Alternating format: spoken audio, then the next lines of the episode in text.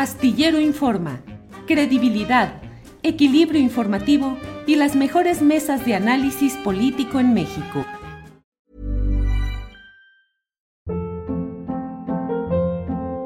Hold up. What was that? Boring. No flavor. That was as bad as those leftovers you ate all week. Kiki Palmer here, and it's time to say hello to something fresh and guilt-free. Hello Fresh. Jazz up dinner with pecan-crusted chicken or garlic butter shrimp scampi. Now that's music to my mouth. Hello Fresh. Let's get this dinner party started. Discover all the delicious possibilities at hellofresh.com.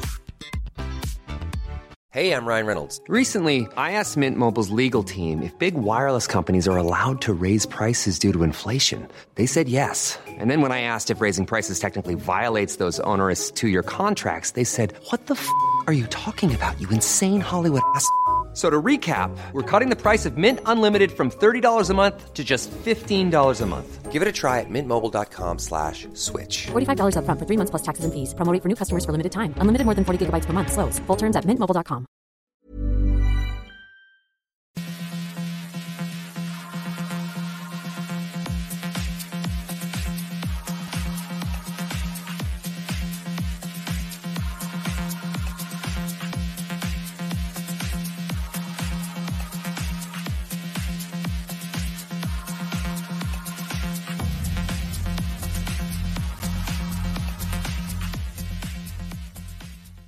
Jueves 2 de marzo, jueves 2 de marzo, ya estamos aquí en Astillero Informa. Muchas gracias por acompañarnos en esta emisión, en la cual, como siempre, le llevaremos información, análisis, debate, lo más relevante de estas horas políticas, económicas, sociales, electorales, de todo hay en estas horas mexicanas. Así es que vamos a platicar con ustedes, como siempre, con la mayor información.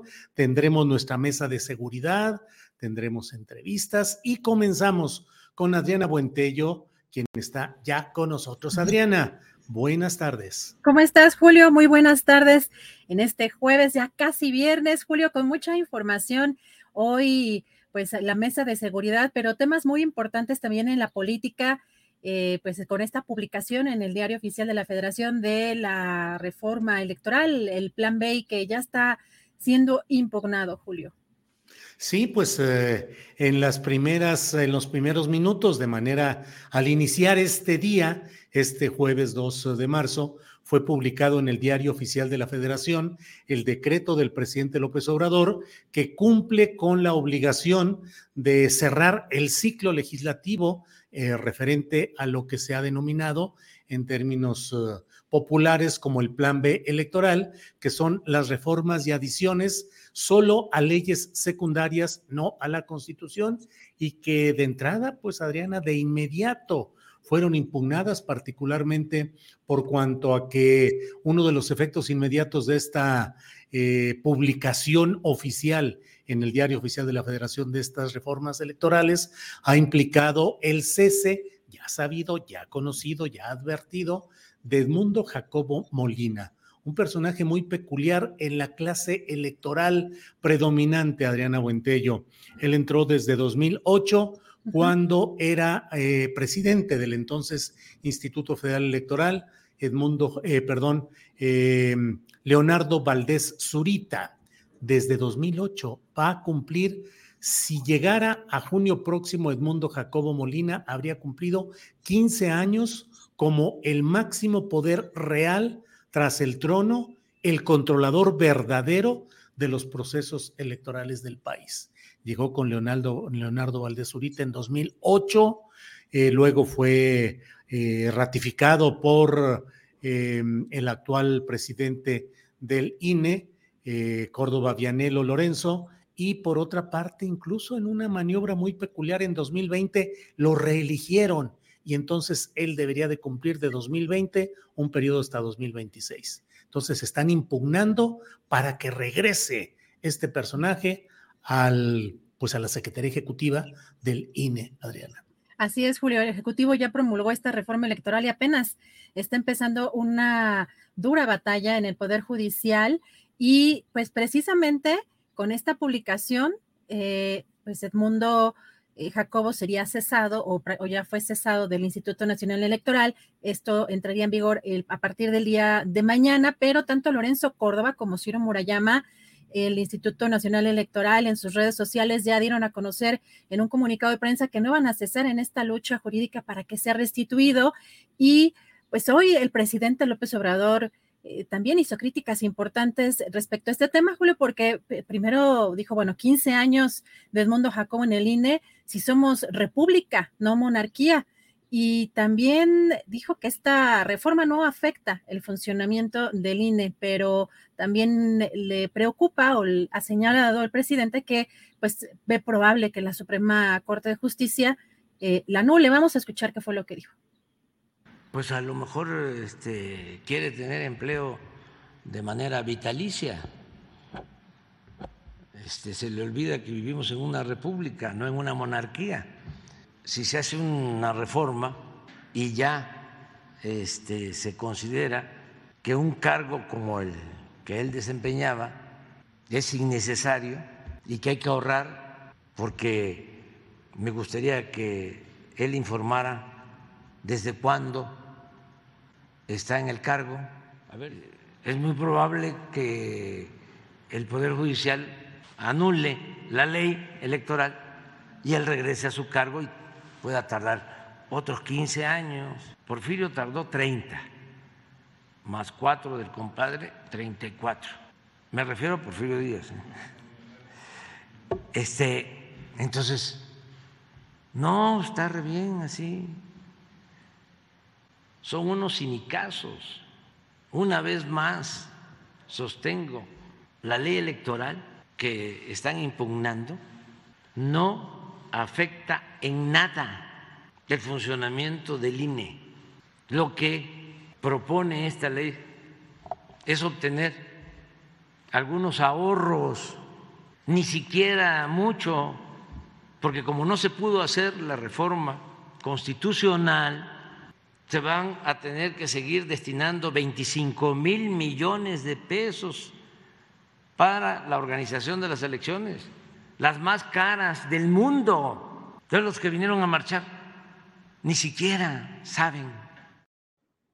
No es poca cosa el poder que concentra la Secretaría Ejecutiva del Instituto Nacional Electoral, Adriana. Es por el contrario el órgano que concentra el mayor número de atribuciones, de competencias y de facultades. Es, para decirlo de una manera, a ver si puede, puedo resultar un poco más eh, claro en esto, es el que traduce, aplica y da cumplimiento a lo que discuten en el Consejo General los consejeros, los miembros del Consejo General del INE, y que dicen, pues hágase esto, eh, decidimos esta otra cosa, pero como bien sabemos, bueno, pues en la aplicación dicen que el diablo está en los detalles y quien se encarga justamente de ir traduciendo, aplicando todos esos acuerdos, verificando que se cumplan e informando a su vez a los consejeros que ya se cumplieron o no se cumplieron en los términos que vio ese secretario ejecutivo, pues ahí reside el poder controlador verdadero de estos procesos. Se ha constituido una clase política que con su propia legalidad se va reciclando y arguyen pues que en defensa de esa legalidad interna que les ha permitido dar muchos brincos, que les ha permitido al propio Lorenzo Córdoba brincar del IFE al INE y al propio eh, Jacobo Molina brincar del IFE al INE, pues eh, se convierten en un poder eh, que pretende mantenerse ajeno a estos procesos de recambio y de refresco que son naturales en todo proceso institucional, Adriana.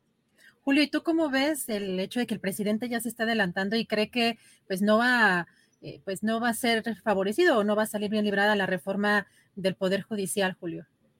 Pues eh, yo creo que él, digo, no creo, él tiene muy, muy, muy visualizado el hecho de que ha cambiado el entorno de la situación en la Suprema Corte de Justicia de la Nación con la llegada de Norma Piña y que con Norma Piña están eh, primando, están siendo privilegiados los intereses de la corriente política anterior a la llamada 4T y que ahí puede darse una pelea muy fuerte eh, y que podrían darse ese tipo de, eh, un revés a este plan electoral B. Yo creo que el presidente pues se va adelantando de una manera también taimada, seguramente va a ir apretando un poco más adelante y en determinado momento podría convertir hasta en una bandera política el hecho de que no le aprobaron ni lo mínimo de la reforma electoral y que van a seguir en el poder los mismos de siempre con las prácticas de siempre. Por ahí lo veo. Y así también, eh, eh, pues es interesante cómo pues no, no prospera esta, pues estos señalamientos de la oposición de una dictadura en México que ha sido constante una tras otra y que además se, logró o se ha logrado colar como este, este concepto, Julio, sobre todo a partir de una declaración que dio Lorenzo Córdoba de destazar a Lina, que supuestamente habría, vendido, habría venido del el secretario de Gobernación y que después él mismo pues no está seguro o no estuvo seguro si realmente fue la palabra que utilizaron, pero a partir de ahí se montó toda una narrativa eh, para, pues, eh, de alguna manera eh, denostar esta, este plan B, Julio. Y hoy también otro de los temas importantes, pues muy vinculado a esto que comentamos, Julio, es que el presidente dijo que ya en su sexenio no se va a poder impulsar una reforma judicial, entre otras cosas, por el tiempo que le queda, también porque tiene, no tiene las dos terceras partes en el Congreso, pero eh, pues importante también el reconocimiento que hace de que se equivocó en el nombramiento de ministros. Julio, vamos a escuchar qué fue lo que dijo. Entonces, sí podría hacer una reforma constitucional. Nosotros no vamos a poder, primero por el tiempo y segundo porque no tenemos dos terceras partes. Otra posibilidad es que el titular del Ejecutivo es el que propone las ternas para el cambio de ministros cuando se van venciendo sus tiempos, sus periodos. A mí me tocaron cuatro, proponer cuatro.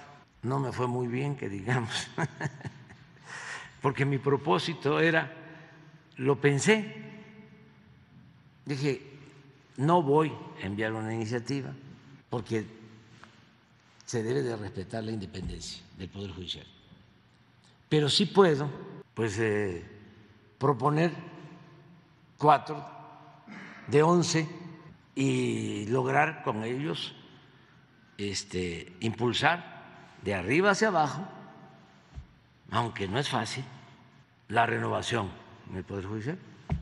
No pude, me equivoqué este, con los que propuse, no todos, ¿no? desde luego. Pues fíjate lo que son las cosas. En realidad, el presidente de la República, Andrés Manuel López Obrador, en el ejercicio legítimo de las facultades constitucionales de proponer ternas para eh, estas, eh, para llenar estos eh, sitios. Es decir, no era ni un abuso y dice el presidente que pensó no enviar las propuestas, no era optativo, o sea, él tenía que enviar esas propuestas para el proceso legislativo, así está establecido, y envió las propuestas de Juan Luis González Alcántara, luego de Margarita Ríos Farjat, que era eh, pues gente relacionada, regiomontana, relacionada con Alfonso Romo, que era el jefe de la oficina de la presidencia, Yasmín Esquivel, que bueno, pues ya sabes que eh, anda con todo ese argüende doble de la tesis de licenciatura y la de doctorado, y Loreta Ortiz. Eh, Loreta Ortiz y Yasmín Esquivel más o menos siguen votando en la línea de lo que propone Palacio Nacional, pero Juan Luis González Alcántara y Margarita Ríos Farjat, que por cierto es poeta, eh, no han estado en esa misma tesitura. Entonces, pues dice el presidente, me equivoqué.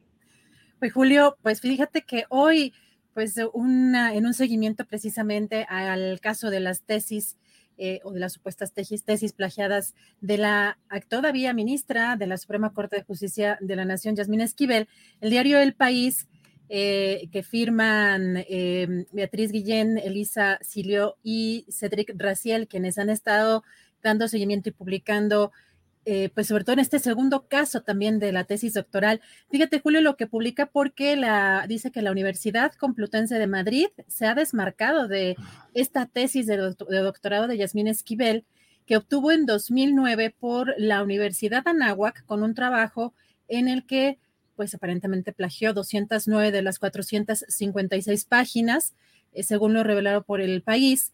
Y en la biografía que envió al Senado para ser elegida eh, ministra en 2019, Esquivel anotó que obtuvo su, doctorado en la Universidad de Nahuac en coordinación con esta universidad española.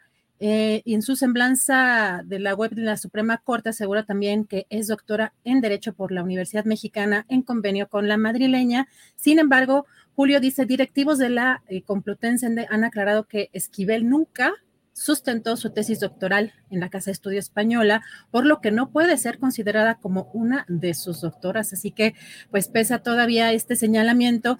Y pues ayer, Julio, platicábamos también, eh, pues, de esta entrevista que le hacen al nuevo abogado de la UNAM, eh, Hugo, eh, de la, Hugo Concha. y, pues es interesante también el, pues que los recursos que ha interpuesto Yasmín Esquivel para evitar a toda costa que se dé a conocer cualquier resolución eh, sobre este tema.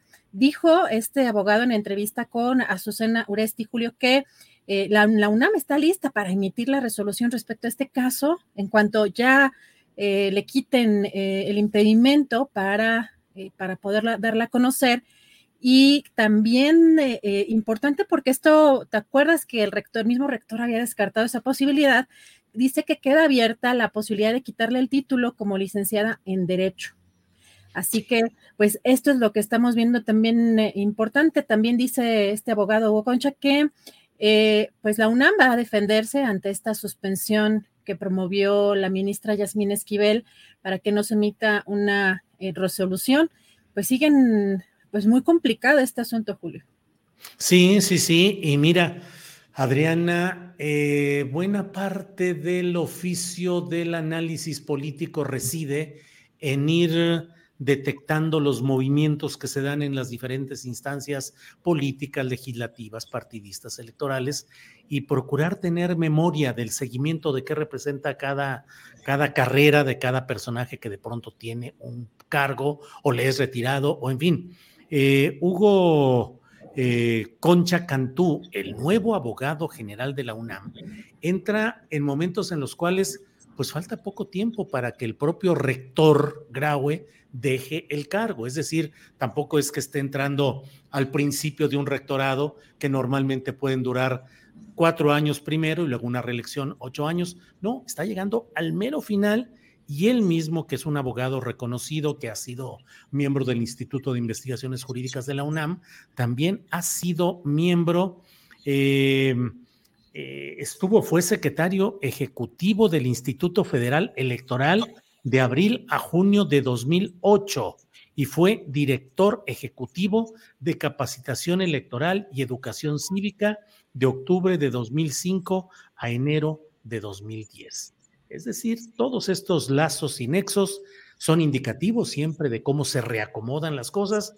Y me atrevo a decirte una cosa, Adriana, yo creo que en el término eh, jurídico y judicial hay un reacomodo, un reemplazamiento de baterías políticas y jurídicas contra el proyecto 4T que debemos, debe haber atención y cuidado en ello, porque creo que están eh, reacomodando piezas rumbo a una batalla que tiene como objetivo, pues, eh, eh, la situación política nacional y la sucesión presidencial, Adriana.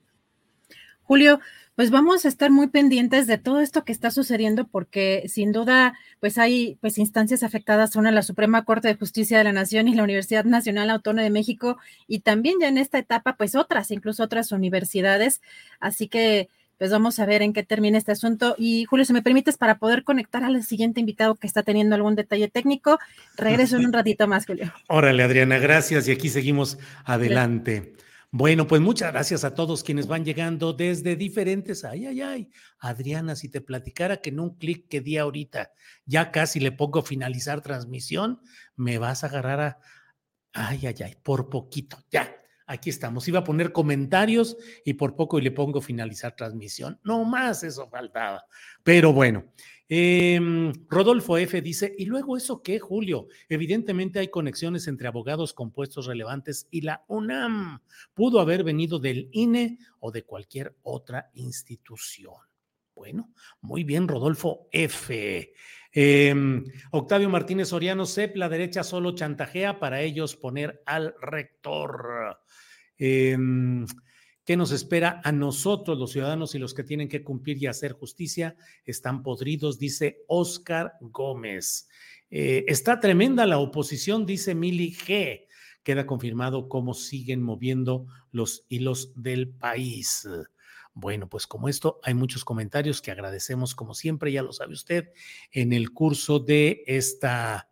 Em, Ay, ay, ay, déjeme ver aquí. Erwin Villegas dice saludos desde Italia. Por aquí también anda la derecha muy brava. Claro, Erwin Villegas, claro, vaya que anda muy brava la derecha por allá.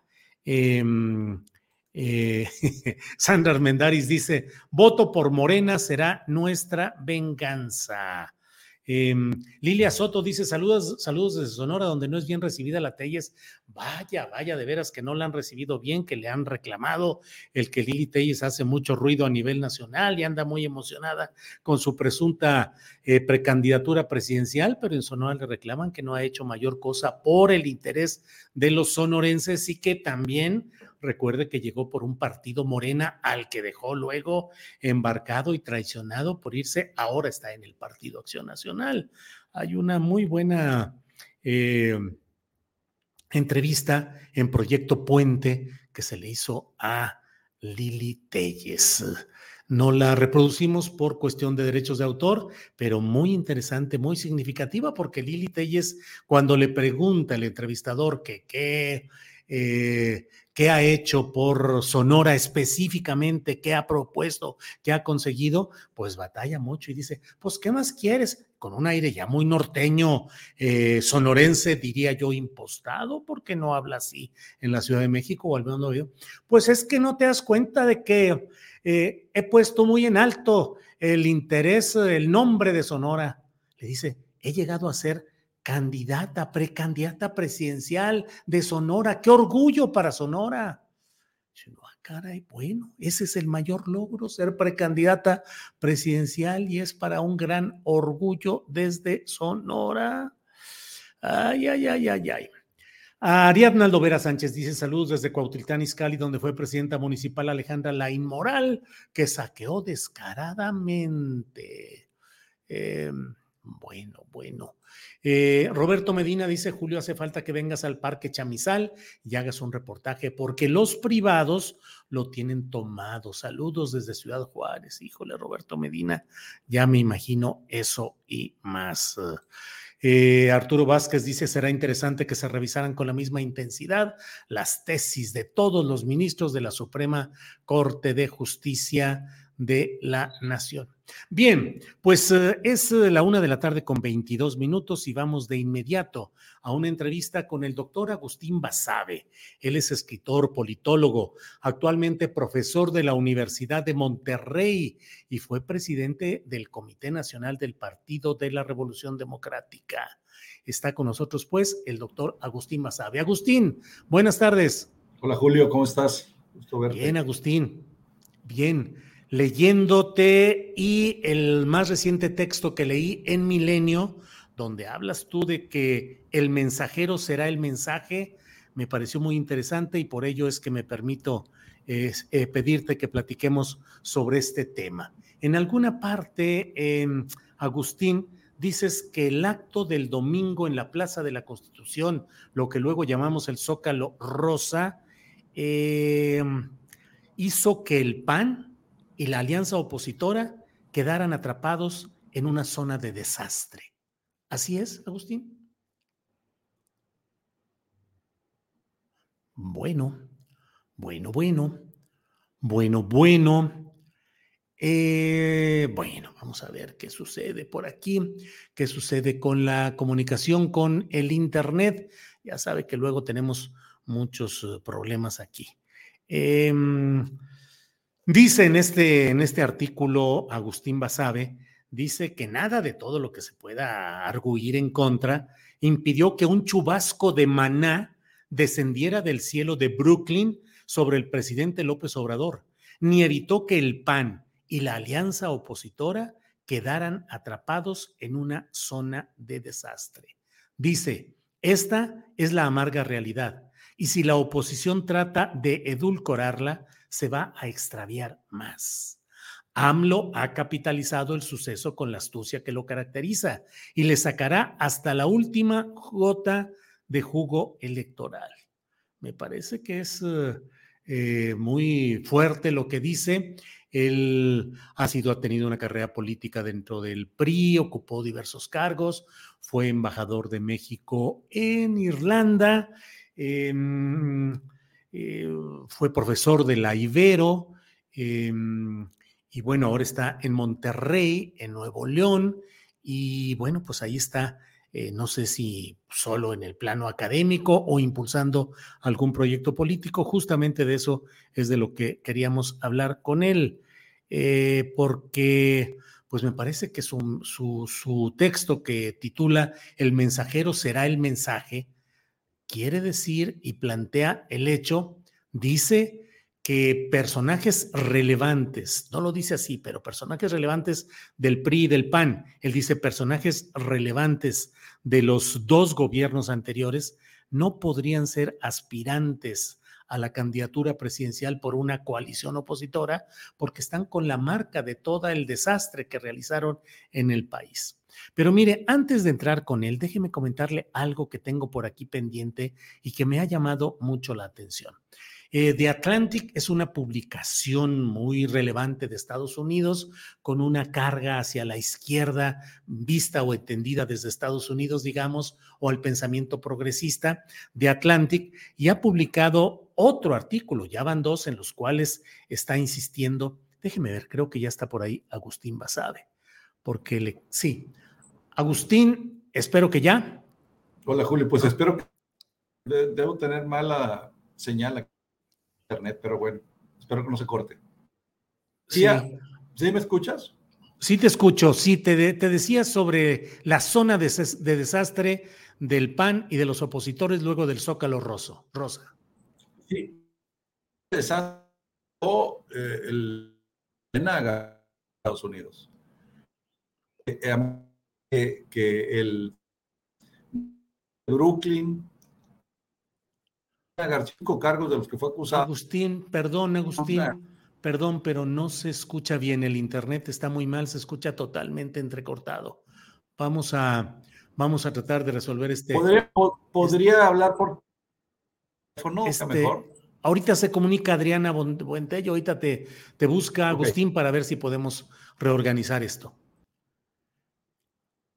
Eh, bueno, eh, eh, em, le decía pues en esta publicación de The Atlantic que dice, el título es ¿Cómo evitar que los legisladores destruyan la ley? Y tiene como subtítulo, El presidente de México está destruyendo la democracia desde adentro. Es un artículo publicado por la periodista y analista Anne Applebaum. Eh, ella es, lo ha publicado este primero de marzo y me llama la atención porque la manera como se redacta o se presenta el artículo es sumamente complaciente con, la, con una sola de las visiones, la visión de Lorenzo Córdoba. Empieza así el artículo, dice, Lorenzo Córdoba es abogado y estudioso, un hombre con una oficina, quita esa, Sebastián, quita esa parte de ahí. Eh, un hombre con una oficina llena de libros. Dice, Lorenzo Córdoba es abogado y estudioso, un hombre con una oficina llena de libros. Durante la mayor parte de la década pasada, Córdoba se desempeñó como presidente del INE. Dice que hombres y mujeres como Córdoba han pasado las últimas tres décadas creando sistemáticamente un registro electoral y tarjetas de identificación para votar es una narrativa sumamente complaciente con la visión de Lorenzo Córdoba y además con un tono que es a veces muy propio de la redacción que hacen eh, pues los uh, reporteros, escritores, articulistas de extranjeros, particularmente Estados Unidos. Dice, el miércoles pasado estaba sentada en la oficina de Córdoba cuando ese logro de repente pareció condenado. Mientras hablábamos, recibimos noticias de que el Senado de México había aprobado una ley que, de ser ratificada por los tribunales, hará que las elecciones mexicanas sean mucho menos seguras. En fin. ¿Hay algo? ¿Vamos todavía, Sebastián? ¿Cómo vamos? A ver, déjenme ver si ya está por ahí Agustín Basabe. Agustín, ¿me escuchas? Sí, Julio, ¿escuchas tú? Sí, sí, te escucho, Agustín, adelante. Hablábamos pues de la zona de desastre de oposición y PAN luego del Zócalo Rosa. Sí. sí, yo, no, yo, yo lo que digo en mi artículo es que el, el fallo de la Corte de Brooklyn contra García Luna, en donde lo condenan por los cinco cargos de los que fue acusado, fue un eh, torpedo en la línea de flotación del, del PAN y de la oposición, de la alianza opositora. Eso, ese, ese fallo es lo que los dejó en una zona de desastre. Ahora, eh, lo, de, la marcha o la concentración en el Zócalo, eh, a mí me pareció buena, me pareció positiva, me parece que está mostrando un fenómeno nuevo en México. Por ahí algún tuitero lo dijo, que es la movilización de la clase media eh, mexicana, masiva, pues. no, lo que yo digo es, es muy difícil que la alianza opositora encuentre un político después de ese fallo, porque yo digo que la, en la Corte de Brooklyn declaró culpable a García Luna e inelegible a la vieja clase política y tecnocrática mexicana. Entonces, lo que digo es, después de eso, va a ser muy difícil encontrar un candidato o una candidata dentro de esa clase política, pues panista, eh, yo creo que no, pero panista, que pueda ser presentable y que pueda ser eh, competitivo como candidato en la elección de 2024. Ese es, ese es lo que yo creo, eso es lo que yo digo en el artículo, pues que, que me parece que están en una situación complicada y que quizás tendrían que recurrir a una persona de la sociedad civil, alguna figura de la sociedad civil, porque es muy difícil encontrar en el PAN alguien que quede, que quede a salvo de ese bombazo de, la corte de Brooklyn, eh, con todo lo que se diga de, eso, de que si no hubo que si no hubo pruebas, que eh, fueron todos testimonios de oídas, que testigos protegidos, lo que sea. Es un golpe muy duro. En ese, eh, en ese hecho de que no pase la partidocracia y sus figuras relevantes, incluyes a quienes hoy hayan llegado a cargos de poder a nombre de los partidos, o aunque no estén afiliados a ellos, pienso en Fernández Noroña, que no está afiliado al PT, pienso en el gobernador de Nuevo León, Samuel García, o pienso en eh, eh, Luis Donaldo Colosio, que no está afiliado al Movimiento Ciudadano, pienso en ah, Claudio X González, que no está afiliado a ningún partido pero ellos también quedan en ese entorno reprobable de un poder de los partidos, la partidocracia? No, no, porque, porque ellos dos participaron ahí y la gente no los percibe, creo yo, como, como miembros de esa partidocracia. Eh, eh, a ver, por ejemplo, alguien que haya trabajado en el gabinete de Felipe Calderón o de Enrique Peña Nieto, para mí está desahuciado políticamente por, ser más concreto, ¿no? Eh, alguien que haya estado en el primer círculo de poder en los últimos dos sexenios, los anteriores, pues no tiene, a mi juicio, nada que hacer. Eh, es imposible, es impresentable eh, que una de esas personas sea candidato de la oposición. Digo, puede ser, pero pues estarían suicidando políticamente. entonces, no, los que tú mencionas y muchos otros, no, porque no fueron parte de esos eh, de esos tiempos, de esos episodios tan, tan penosos, tan, tan eh, bochornosos, este, yo creo que podrían a lo mejor encontrar antes o por ahí alguien que haya estado en posiciones tangenciales, no sé, pero sí me parece muy difícil. A ver, para la gente, si, si la persona le evoca a la gente, si, si esa persona que escogen como candidato le evoca a la gente cualquiera de esos episodios o la corrupción rampante de Peña Nieto que saqueó el país, que por cierto no debería estar eh, eh, eh, la calle, debería haber un proceso contra él, a mí me parece que es una de las cosas más ominosas en las que ha incurrido el presidente López Obrador, dejar en la, en la impunidad a Peña Nieto. Pero o una persona que ha estado y que se le vincule con él y con eso que pasó en su sexenio, una persona que ha estado con Calderón, se le vincule con él, ese sexenio, yo no veo la manera en que la gente no los pueda percibir como parte de lo mismo, aun y cuando pudieras eh, encontrar que no tuvieron directa, relación directa, que no participaron, que ellos no fueron parte ni de la corrupción, ni de la guerra contra el narco, ni eh, qué sé yo. Es muy difícil que la gente lo perciba. Y yo creo que, que, eso, la percepción de la, de la gente, es lo que, va, lo que debe determinar quién ha de ser el candidato o la candidata. Agustín, con este razonamiento, no sé, me parece que le abre la puerta conceptualmente a Movimiento Ciudadano. No, digo, a lo mejor, a lo mejor los candidatos o los posibles o candidatos o los aspirantes de Movimiento Ciudadano pudieran eh, no ser percibidos por la gente de esa manera, qué bueno. Pero no, no, no estoy sugiriendo a nadie en particular, ni estoy eh, pidiendo que sea Movimiento Ciudadano eh, como partido, ni simplemente fue una reflexión que hice a raíz de que estuve siguiendo más o menos en los medios, pues, eh, de cerca el caso García Luna.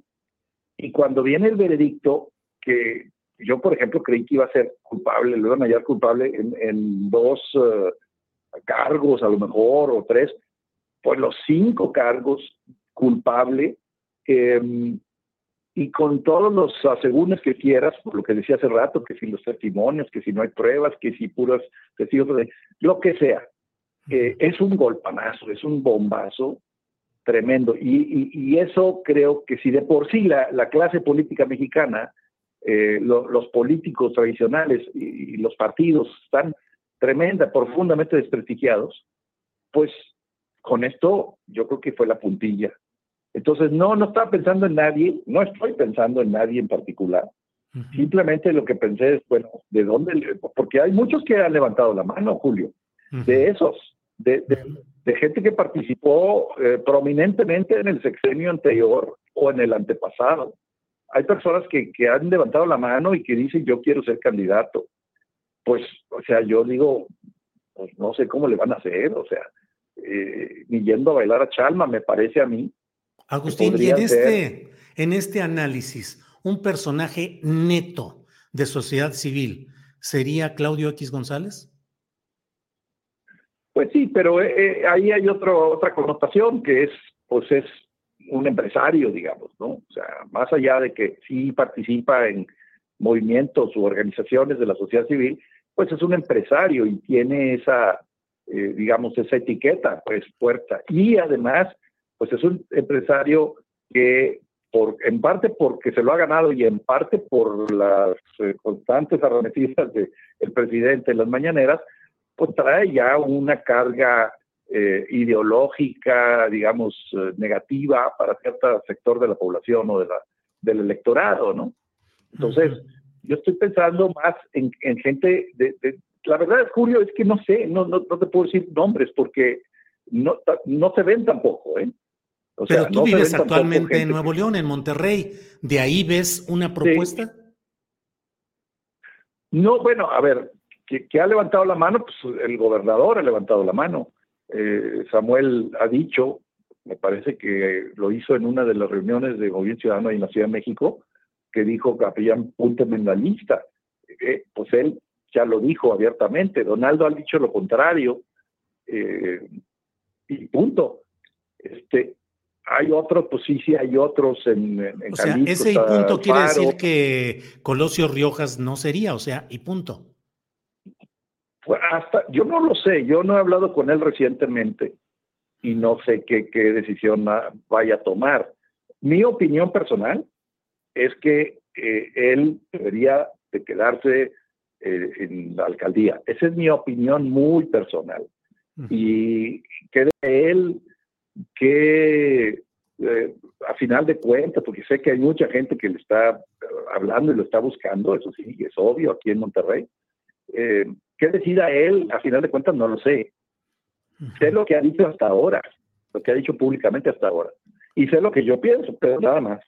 Oye, Agustín, y ese rechazo social a la partidocracia, a las figuras clásicas de los partidos, pero también hay un rechazo a la frivolidad o a la inexperiencia. Corremos ese riesgo de que por querer salir de los infiernos de la clase política experta, entre comillas, y con todo lo que implique, pasemos a las propuestas de candidatos que no tengan formación ni capacidad políticas? Sí, sí corremos ese riesgo, tienes toda la razón.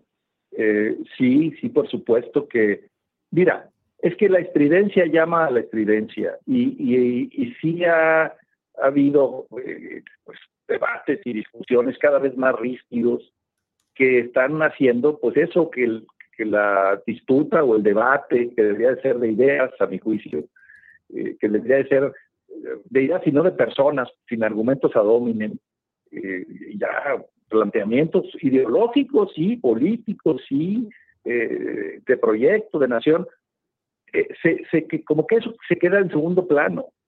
Eh, y está y está habiendo un debate muy porque además pues, el país está muy polarizado.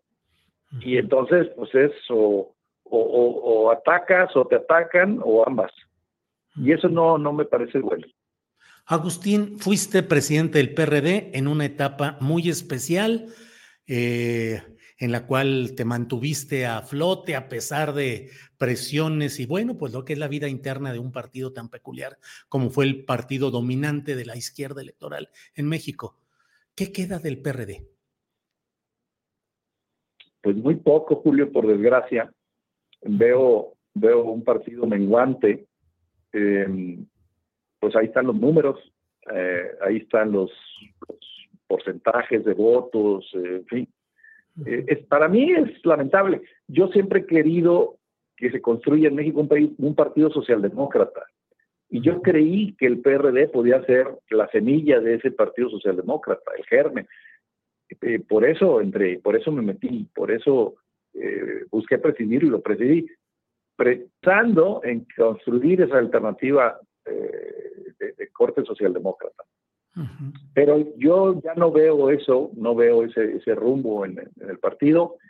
Eh, yo me salí pues porque ya no tenía ninguna posibilidad este, de seguir haciendo cosas allá adentro. me traían eh, de bajada las dos tribus más importantes. Entonces decidí salirme, pero pues yo sí creo que le hace falta a México la socialdemocracia. Yo creo que hace falta en este país un, partido socialdemócrata.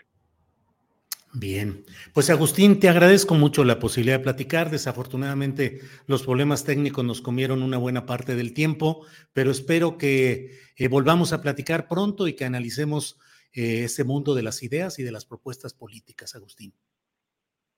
Con mucho gusto, Julio, cuando quieras. Ahora sí que a la menor provocación. Bueno, un abrazo. Órale, Agustín, gracias y hasta pronto. Hasta luego. Bien, es la una de la tarde con 42 minutos, una de la tarde con 42 minutos y vamos ya de inmediato a nuestra siguiente entrevista con el abogado Joaquín Ortega, eh, quien tiene... Eh, Joaquín, buenas tardes. Buenas tardes, Julio. Gusto en saludarte y estar contigo en el programa Valiente. Gracias, Joaquín, muy amable. Joaquín, eh, leí lo que propones, lo que comentas acerca de que debe haber una reforma constitucional con jueces electos por el pueblo y revocables por él. Todo eso suena muy oportuno en el momento político que estamos viviendo. ¿De qué se trata lo que tú planteas, Joaquín? Se trata de que el Poder Judicial dimane efectivamente del pueblo y no de otros poderes. Desgraciadamente, desde que Montesquieu perfeccionó la teoría de la división de poderes, se consideró que el poder judicial era una especie de poder de segundo grado y en la mayoría de los países del mundo son el poder ejecutivo y el legislativo los que designan al poder judicial. No es un poder que haya dimanado directamente del pueblo y eso trae como consecuencia eh, perversiones sumamente graves. Eh, quien designa en México a los ministros de la Suprema Corte de Justicia es el Senado, de una terna que propone el presidente de la República, seleccionando algunos de los miembros que propone el Senado también en un listado previo. Los ministros de la Corte duran en su encargo 15 años, es decir, trascienden el tiempo eh, en el que va a gobernar la persona que los nombró dos sexenios y un poco más esa forma de nombrar a los, a los funcionarios judiciales no es una forma democrática, no vincula de ninguna manera a los funcionarios judiciales con una voluntad popular que se haya manifestado de algún modo. El pueblo normalmente no conoce a las personas que propone el Senado. Son personas que provienen pues, de la clase dominante, de la élite de la clase dominante y además de los, de los grupos políticos que están conformando en ese momento el Poder Ejecutivo y el Senado de la República. Tú recuerdas que hubo mucha, eh, digamos, polémica desde la Constitución del 57 aquí en México por si debía existir o no un sistema de dos cámaras representativas. Se cuestionó mucho la existencia del Senado porque en Europa se había eh, obtenido pues la integración del Senado, en Inglaterra de los lores, la otra era la Cámara de los Comunes, en Francia pues eran precisamente las personas de una posición social más desahogada, con privilegios, los que integraban el Senado, y entonces la polémica aquí era también si bastaba una representación popular directa, como la Cámara de Diputados, o si era necesaria una segunda Cámara. Esta segunda Cámara, el Senado, ha retratado la imagen, digamos, política y social de quienes integran la segunda Cámara en todas partes del mundo. Y este Senado de la República es el que elige a los ministros de una terna propuesta por el presidente de la República. La Constitución prohíbe la, la, confabulación de poderes. Dice que está prohibido que en un poder se reúnan las facultades de otro. Sin embargo, en el caso del nombramiento de los ministros de la Suprema Corte de Justicia, que son los que integran el Poder Judicial Federal, se da el caso de esta confabulación de poderes que desde mi punto de vista disminuye, demerita la división de los poderes y sobre todo la independencia, la autonomía del Poder Judicial Federal. Y lo hemos visto en la experiencia de todos estos años cuando la política que puso en práctica Cedillo se dedicó a beneficiar al sistema bancario mexicano, la Corte inmediatamente aprobó ocho ejecutorias que le impedían a la gente defenderse del cobro excesivo de intereses, que le impedían a la gente protestar contra la usura y obtener de la justicia federal un remedio, un auxilio en contra de la usura. ¿Por qué? Pues porque la política del presidente era beneficiar a los bancos a costa de la población. No solamente el gobierno acabó pagando el FOBAPROA, sino que miles, cientos de miles de mexicanos fueron despojados de sus casas, de sus automóviles, fueron lanzados a la calle por deudas con los bancos, con los caseros, porque la Corte bendijo el anatocismo, bendijo la usura en la etapa actual que México vive. Que es la asociación del poder político con los jueces, magistrados, ministros que le deben el favor a esos poderes políticos y que lo retribuyen a poderes económicos y políticos, Joaquín. Exactamente. Esa es la primera parte importante de mi propuesta. Si los eh, ministros de la Corte fueran electos por el pueblo, además con un criterio del que nos hablaba mucho Edgardo Buscalia, con un criterio selectivo, sujeto a los mismos controles con los que trató de evitarse la intromisión del crimen organizado en los, los gobiernos del, mundo. En el protocolo de Palermo se aprobaron una serie de, de filtros para la designación de candidatos a ocupar puestos en el poder público. Estos filtros tendrían que aplicarse también para los que sean eh, propuestos como candidatos para ocupar puestos en la Suprema Corte de Justicia de la Nación. No tienen por qué durar 15 años. Claro, Joaquín, ¿qué tanto se corre el riesgo de que al elegir los jueces, esos procesos estén viciados de los mismos uh, procesos electorales para el poder ejecutivo en los estados o los legislativos en los que se acabe proponiendo como jueces o magistrados o ministros a personajes que sean financiados por poderes complicados, Joaquín. No, esa es precisamente la necesidad de establecer estos filtros.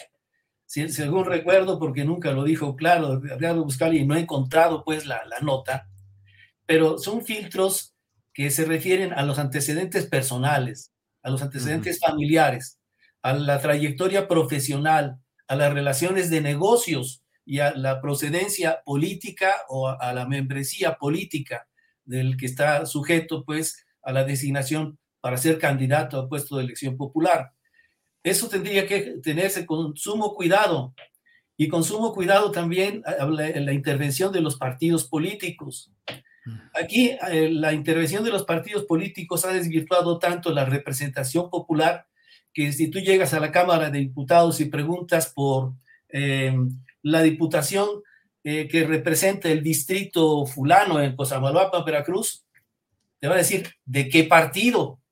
No te van a decir, fíjese que todos los de Veracruz están reunidos en este lugar porque constituye una representación regional. No, ¿de qué partido?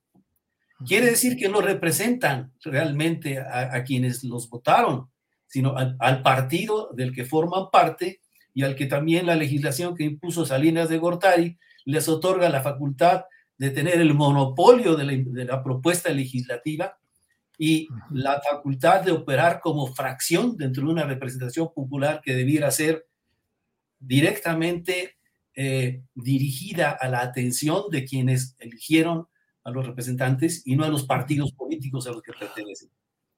Bien, Joaquín. Bien, Joaquín, pues eh, gracias por ayudarnos a tener un poco más de luz de las alternativas, de las propuestas que puede haber en este terreno e iremos viendo cómo camina, Joaquín. Así es que gracias por toda esta oportunidad. Muchas gracias a ti, Julio, por la oportunidad. Que estés bien, Joaquín. Buenas tardes y gracias. Bien, es la una de la tarde con 50 minutos. Vamos de inmediato con nuestra siguiente entrevista, que es para hablar pues, de un tema eh, calientito, que es el del agua, la disponibilidad hídrica en Nuevo León, ahora con la llegada de Tesla. Ya hemos platicado en ocasión anterior con Antonio Hernández aquí en este programa. Él es biólogo enfocado en temas ambientales y políticas públicas. Antonio, buenas tardes. Un saludo, Julio. Gracias. Antonio, pues andan las campanas echadas a vuelo por muchas partes del país, pleito político por ver quién se adjudica la paternidad o el impulso final del proyecto de Telsa. Eh, eh, Elon Musk ya convertido pues en un personaje eh, de actualidad aquí en México. Pero ¿qué pasa? ¿Cuáles son las circunstancias reales de lo que puede pasar con Tesla en Nuevo León y la disponibilidad de agua, Antonio Hernández. Sí, e, es este, como este contexto que tú, como de polarización que describes, me parece que ha un poco invisibilizado como los pronósticos de, posibles escenarios que no necesariamente pueden ser negativos. En el tema del agua, Julio, sí, yo, yo coincido, y es como un punto por discutir y me parece que es de los más importantes que no sea como discutido de manera adecuada yo te hablaría también como otros aspectos, desde biodiversidad, de, como, y otro que me parece súper relevante que tiene que ver con, con, con, los aspectos más sociales, es decir, aquí ya hemos vivido procesos semejantes a lo que se está iniciando con Telsa, con otras armadoras, estaría hablando de Kia, de Hyundai, que la verdad es de que los pasivos sociales y ambientales pues tienen mucho, nos quedan a deber, ¿no? Entonces, sin duda, esta discusión tiene que darse, Julio. Y Tesla, en concreto, Antonio, ¿crees que la propuesta que se hace resulta benéfica para Nuevo León, para el área metropolitana de Monterrey, o hay aspectos preocupantes? Sí, mira, lo, que, ha, lo que ha, ha, permeado ahorita en la discusión pública es el beneficio económico, ¿no? Que generalmente es el que principalmente se comenta. ¿no? Si tú revisas la, prensa local, los medios de comunicación, pues es de lo que se habla. Sin duda, yo también destacaría, pues bueno, hay un aspecto que puede ser también discutible desde la generación de empleos, la derrama económica que genera en el entorno, y no solo ahorita, sino a lo largo de la operación, ¿no? Y, digamos, desde las perspectivas un poquito que tendríamos que hacer con una visión más crítica, está el tema del agua, eh, la zona en la que plantean que se ubique esta nueva industria, Julio, eh, es justo una, hasta el poniente del área metropolitana de Monterrey, en la carretera Saltillo, que comunica las dos capitales de Coahuila con la capital de Nuevo León. Ahí estamos hablando de una zona que tiene, digamos, un estrés hídrico, es, corresponde a los acuíferos en los cuales históricamente se ha extraído digamos, depende a quién le preguntes, pero del 60 al 75% del agua que se consume en el área metropolitana de Monterrey, estamos hablando del Parque Nacional Cumbres de Monterrey, la región conocida como la Huasteca. Eh, esto es una primera observación crítica desde el tema del agua. Es un sitio que ya tiene cuestiones adversas o negativas desde la perspectiva de la disponibilidad de agua. Ahí la respuesta ha sido que va a usar agua tratada, sí, o sea, agua residual tratada, que ahí como es otro tema por conversar. Sin embargo, lo que hemos, lo, que yo he señalado es que en la zona de esta próxima planta o en toda planta, pues no hay una red de distribución de agua tratada, ¿no? Ahí se ha hablado mucho de que el origen puede ser privado de las aguas. No hay una información clara todavía de la disponibilidad de agua tratada. Esto es importante, Julio, porque, digamos, las sumas aritméticas eh, de la disponibilidad de agua tratada pondrían entredicho que al menos desde la que genera el gobierno de Nuevo León probablemente no alcance y te lo diría por lo siguiente, o sea, la, el tope máximo de tratamiento de agua que tiene el gobierno de Nuevo León anda rondando cerca de los 14 metros cúbicos por segundo. De estos tres ya se venden a la industria local y seis, como nadie los demanda, eh, se tiran al, río Pesquería, que es como el, gran río que recibe las aguas tratadas de aquí del área metropolitana de Monterrey. Estaríamos hablando de nueve metros cúbicos que tienen cierto destino y para toda la industria, Julio, quedaría nada más tres metros cúbicos. O sea, nos llevaría 12 porque ese es el promedio que trata el gobierno de Nuevo León. Nos quedan tres metros cúbicos. Tengamos presente esta cifra. Les digo por lo siguiente. Recordemos que el, uno de las obras principales como para compensar el desabasto de agua para consumo en Monterrey es la construcción de un segundo acueducto de la presa El Cuchillo a 100 kilómetros de Monterrey que abastezca, que abastezca a la zona metropolitana. Entonces, estamos, y, esto está condicionado, ¿sí? O sea, es decir, si Monterrey extrae más agua de esta presa, está obligada, está obligada la ciudad y los gobiernos locales a compensar al distrito de riego 026 en la frontera tamaulipeca con, cinco metros adicionales de agua tratada, ¿sí? Es decir, y solamente tenemos tres.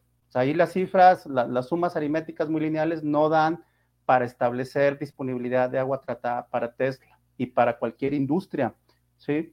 Entonces ahí estaríamos hablando de que este, este aspecto de, la, de que va a usar agua tratada, pues, bueno, habría que ver de dónde, ¿no? Eh, como primer acercamiento desde la perspectiva del agua, esto que te digo me parece relevante, Julio. Eh, y Antonio, em, pues el presidente de la República en la postura inicial dijo que no se darían los permisos correspondientes por la crisis hídrica de Nuevo León. Luego se dieron ya las negociaciones, las llamadas telefónicas, pero pues la experiencia, no sé, en Nuevo León, pero la experiencia en otras partes del país, Antonio, es que las empresas suelen pintar paraísos de cumplimiento de compromisos ambientales, de remediación, de atención, y la verdad es que en muchos lugares del país hay protestas constantes de que no se cumplen esos, eh, esos propósitos ni esos compromisos y se eluden por la vía eh, jurídica con litigios tardados y caros o bien eh, pues por la vía incluso de la corrupción. ¿Qué puede pasar allá, Antonio? Sí, mira, eh, eh, voy a reiterar un aspecto que me parece súper relevante y que justo lo tuvimos en nuestra previa conversación. cuando, te, cuando te comenté que el, agua, o sea, la industria local solamente gasta 3 metros cúbicos por segundo de agua tratada, esa es una cifra oficial del gobierno de Nuevo León. Y eso choca, choca directamente con el discurso político público donde dicen que la industria no, usa agua subterránea de la cual nosotros tomamos, ¿no? Entonces, nada más recordemos, eh, aunque en el discurso político de los gobiernos locales se afirma que la industria a nivel Nuevo León eh, solamente consume el, el, del 2 al 4 o 5% de todo el agua subterránea disponible, este análisis es engañoso porque si hablamos, eh, recordemos que la industria se localiza de manera principal en el área metropolitana de Monterrey y los volúmenes concesionados de agua subterránea y, puntualizo de los mismos acuíferos que tomamos agua en la ciudad para consumo residencial hablan que los usos industriales e industriales agropecuarios rebasan el 50%, llegan al 51%. O sea, la industria local sí utiliza agua de los acuíferos de donde toma la ciudad, ¿no? Y por abajo está el 49% concesionado al gobierno de Nuevo León. Yo te diría, este, yo pondría como criterio principal en, en, este aspecto de, de, tener una realidad de cuánta agua subterránea consume la industria local, yo pongo como prioritario el aspecto de corrupción del gobierno federal mexicano, ¿sí? Es decir, este, su, grupo, hablemos como muy puntualmente, los grupos de inspectores que tiene la Comisión Nacional del Agua en Monterrey, sí tienen corrupción cuando hacen estos procesos de inspección para verificar que los concesionarios del agua efectiva, efectivamente cumplan con los volúmenes que tienen asignados. ¿no? Esta parte me parece importante y si no hay una revisión, un proceso de vigilancia e inspección desde el gobierno federal mexicano, pues no va a haber nadie que, efectivamente revise que Tesla use agua tratada o que si utiliza agua residual, eh, agua, perdón, de los acuíferos subterráneos, pues que no lo haga. Aquí hay una parte importante, Julio, como en el conflicto que hay entre la disponibilidad de agua para las actividades industriales y el uso residencial desde hace años está prohibido la creación de nuevas concesiones. ¿sí? Ese es un aspecto importante. Y después el, gobierno federal mexicano publicó un acuerdo presidencial donde en la época de incertidumbre y de crisis para el abasto humano, el uso para consumo residencial tiene prioridad sobre cualquier otro. Entonces, lo que están haciendo ahorita no necesariamente corresponde a estas determinaciones y se están priorizando las actividades industriales sobre lo prioritario.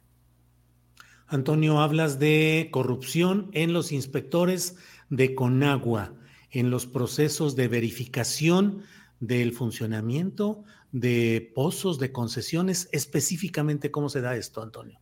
Esto se da, esto se, se da y ha ocurrido, yo te diría que de una manera histórica reciente, es decir, si alguna empresa o algún particular, esto se da sobre todo en las zonas rurales, eh, tiene una concesión para la extracción de agua subterránea o de aguas superficiales desde los ríos de aquí de la entidad, eh, la Conagua te da un medidor, ¿sí? O sea, te, como parte de los compromisos es este, un medidor en el cual se registra el agua que, el concesionario extrae, ¿sí?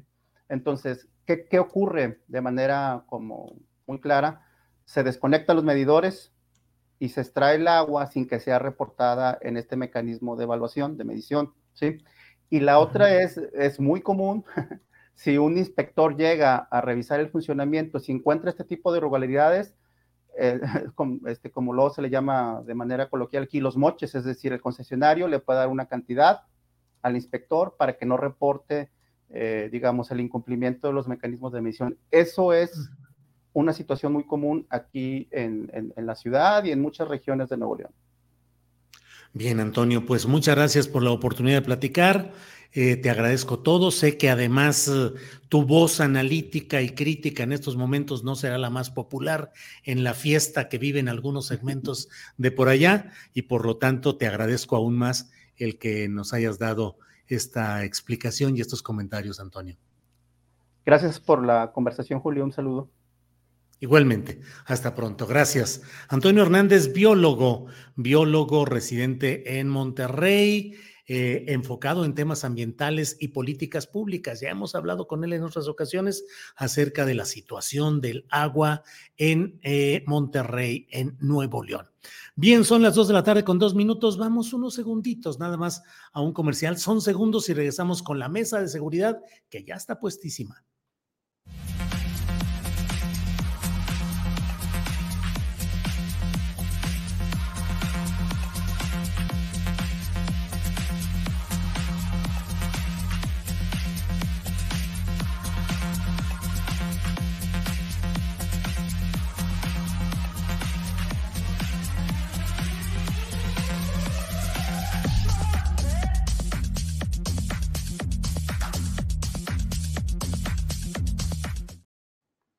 Bien, ya estamos de regreso, son las 2 de la tarde con tres minutos y vamos de inmediato en este jueves 2 de marzo, vamos a la mesa de seguridad. Ya sabe usted que los temas más interesantes de este ámbito se tratan con seriedad, profundidad, profesionalismo y ya están aquí. Víctor Ronquillo, buenas tardes.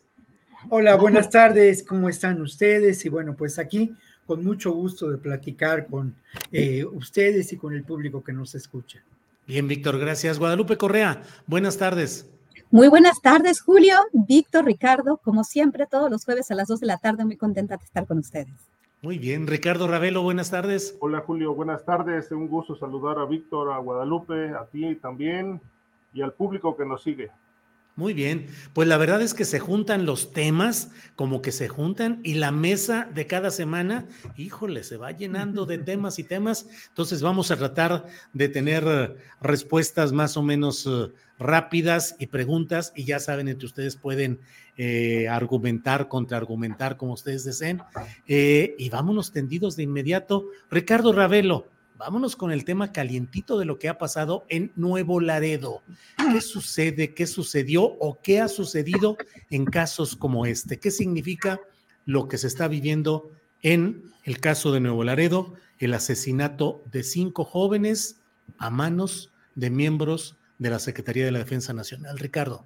Sí, Julio, mira, es un, es un caso todavía plagado de, misterio, no obstante la, la el comunicado de la Secretaría de la Defensa Nacional, donde aceptan que los efectivos militares dispararon.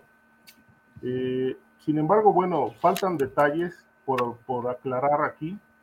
Primero que nada es por qué dispararon, es decir, el, comunicado no, no precisa la razón por la que dispararon, solamente dice los efectivos, los soldados escucharon disparos, pero nunca dice si les dispararon a ellos o solamente escucharon disparos.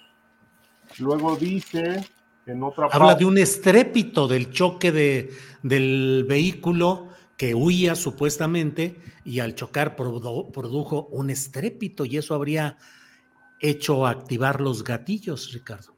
Sí, pero bueno, esto también It's that time of the year. Your vacation is coming up. You can already hear the beach waves, feel the warm breeze, relax, and think about work. You really, really want it all to work out while you're away. Monday.com gives you and the team that peace of mind. When all work is on one platform and everyone's in sync, things just flow wherever you are. Tap the banner to go to Monday.com. Ryan Reynolds here from Mint Mobile. With the price of just about everything going up during inflation, we thought we'd bring our prices down. So to help us, we brought in a reverse auctioneer, which is apparently a thing. Mint Mobile unlimited premium wireless. Ready to get 30, 30, bit to get 30, bit to get 20, 20, 20, bit to get 20, 20, bit to get 15, 15, 15, 15 just 15 bucks a month. So, Give it a try at mintmobile.com/switch. slash $45 up front for 3 months plus taxes and fees. Promo for new customers for limited time. Unlimited more than 40 gigabytes per month slows. Full terms at mintmobile.com. está bastante, digamos, en cuestionamiento porque, bueno, por el hecho de escuchar un ruido, por muy estruendoso que sea, pues eh, esto no da pie para que el ejército active sus armas o dispare sus armas. Pues, en este caso, los soldados. Este, y, por otro lado, dice, bueno, el vehículo avanzaba en exceso de velocidad con las luces apagadas y no traía placas. Tampoco es una razón para disparar contra los ocupantes eh, y por otro lado, hay un dato que sí llama muchísimo la atención, bueno, todo el hecho en sí, pero que los cuerpos, de acuerdo con el dictamen forense, presentaban de 1 a 12 disparos, es decir, pues fueron masacrados. Este, no le veo otra razón, fueron masacrados Ahora, ¿cuál fue la razón? ¿Cuál fue el móvil? Esto no nos lo explica la Secretaría de la Defensa Nacional en el comunicado, por cierto, bastante lacónico, y lo deja en manos de las autoridades para que sean las propias autoridades del Estado o la Comisión de Derechos Humanos, que ya intervino extrañamente con cierta celeridad para indagar este asunto, pero eh, más allá de eso, pues aquí eh, está nuevamente en cuestión el tema de la capacidad de los soldados para estar haciendo tareas de seguridad. Es decir, los soldados son muy, pues, mm, ¿qué te diría? Sensibles, son muy este, reactivos. Habría que buscar qué, comportamiento desde el punto de vista psicológico pudiera eh, describir esta actitud de los soldados ya en tareas de seguridad, que bueno, a la mínima provocación, pues activan sus armas. Este, no se dan a la tarea de investigar, de revisar, o sobre todo, bueno, si en este caso, que creo que no, no, es, no es la razón, les dispararon a ellos, bueno, pues los soldados tienen que repeler el, fuego en este caso, pero no, no está eh, por ningún lado, en ningún informe, está acreditado que hayan sido agredidos, sino simplemente escucharon disparos, un estruendo y activaron las armas. Creo que esto sin duda tendrá que ser motivo de una muy honda investigación y como hoy lo dijo el presidente, si hay responsabilidad de los soldados, pues tendrán que ser castigados por ello. Bien, Ricardo, gracias. Em, Guadalupe Correa, el comunicado de Sedena dice, al observar la presencia de las tropas, los jóvenes en la camioneta aceleraron velocidad de manera intempestiva y evasiva, deteniendo su marcha al impactarse después con un vehículo que estaba estacionado. De esta situación, al escuchar un estruendo, el personal militar accionó sus armas de fuego, suceso que actualmente diversas autoridades investigan para determinar la veracidad de los hechos. ¿Qué opinas de todo lo que ha estado pasando en este tema? Eh, todo lo que ha estado pasando nos lleva a una discusión mucho más profunda sobre pues, el monopolio de las Fuerzas Armadas en seguridad, en, la, en todas las labores de, seguridad pública a nivel federal. Eh, sin, sin, embargo, vamos a, tratar de, ahorita con lo que me leíste, es, es algo que el del comunicado oficial de la Secretaría de la Defensa Nacional, es muy interesante.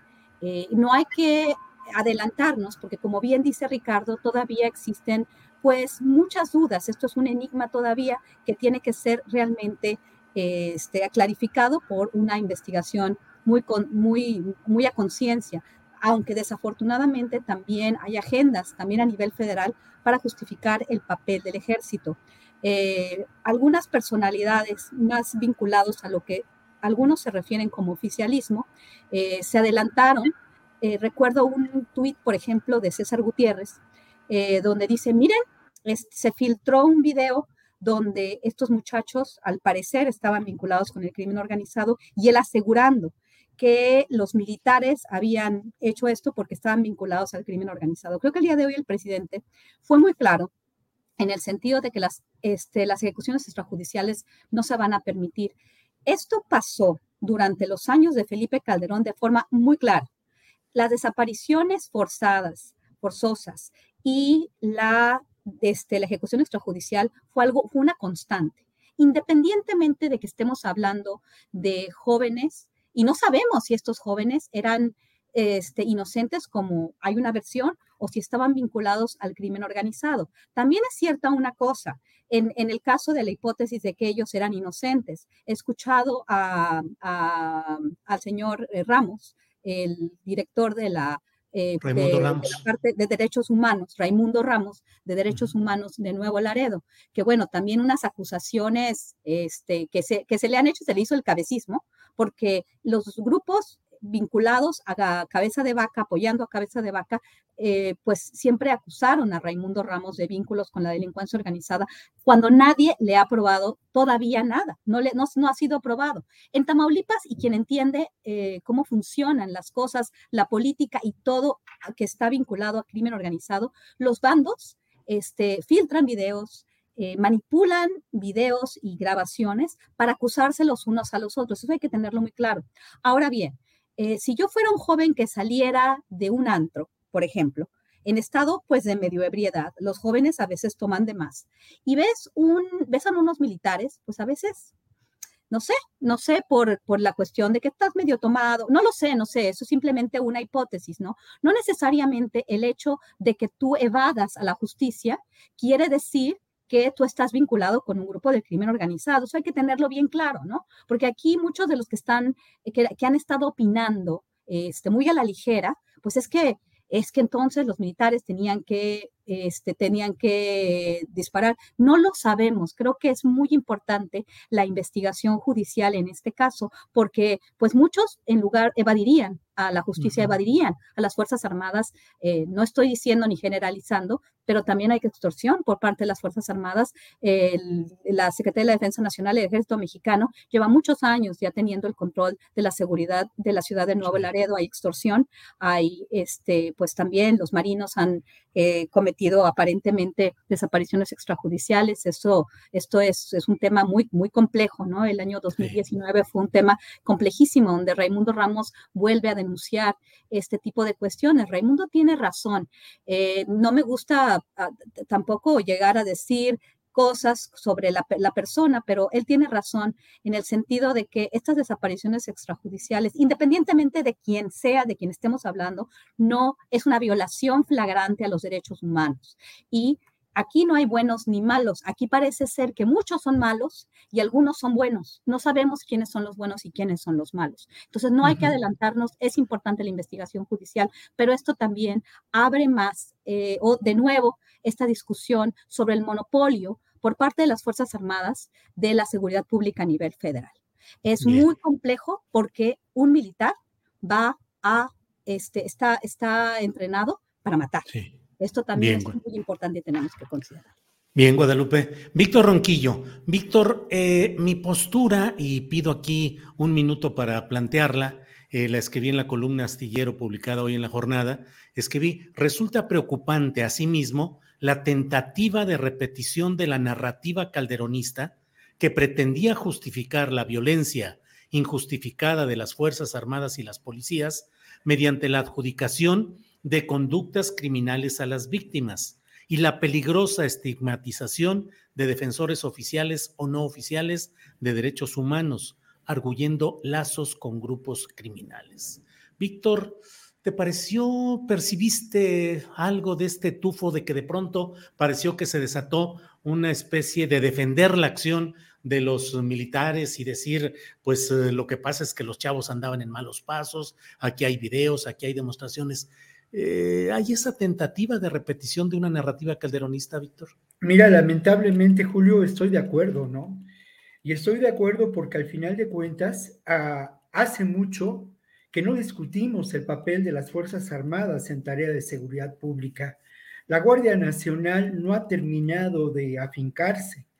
Lo que es muy evidente es que el ejército y la marina pues realizan labores de seguridad pública sin protocolos que garanticen la ah, vida y los derechos humanos de las personas más allá de los cursos, más allá de un reiterado discurso político, la realidad resulta abrumadora.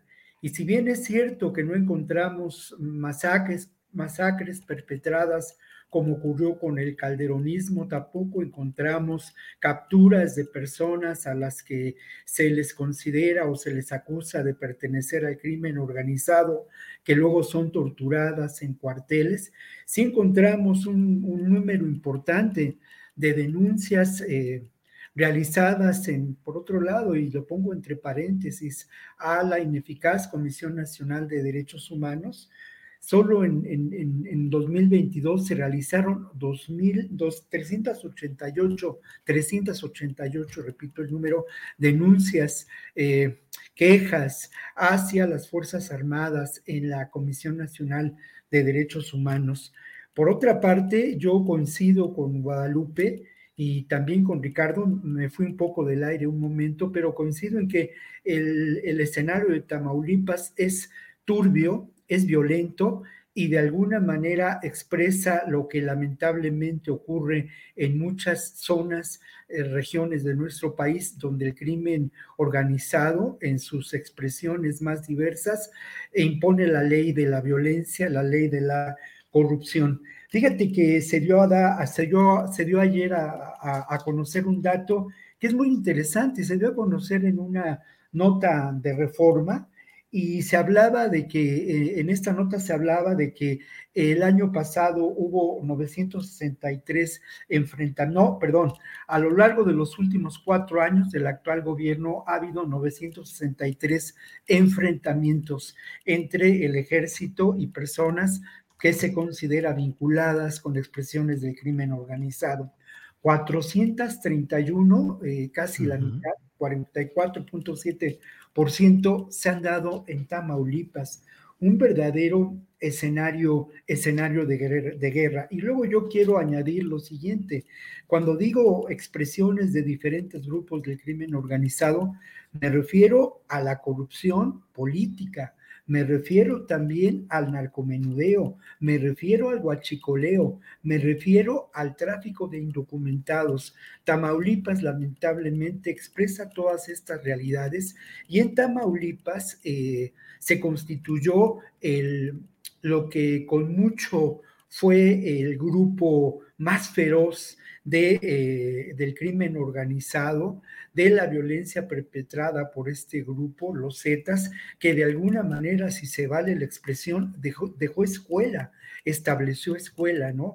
Los Zetas provenientes de los GAFES, grupos aeromóviles de fuerzas especiales, entrenados algunos de ellos en Estados Unidos en, el, en la contención de la guerrilla y también pues se, documentaron algunos casos de integrantes de los grupos caiviles, ¿no? Esto se, se publicó en diferentes medios. Entonces, esto es una realidad brutal, pero me parece que lo esencial, más allá del discurso político, es que en la realidad brutal, terrible de lo que pasa, vivimos eh, un escenario terrible de guerra.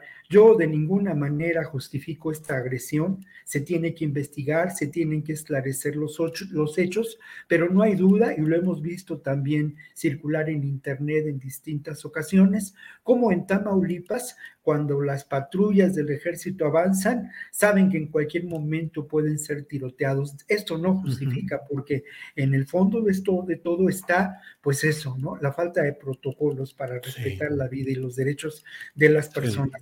Lamentable. Y por último, no podemos olvidar a las víctimas. Son cinco jóvenes, cinco jóvenes que tenían una vida por delante. Eso me parece también importante señalarlo.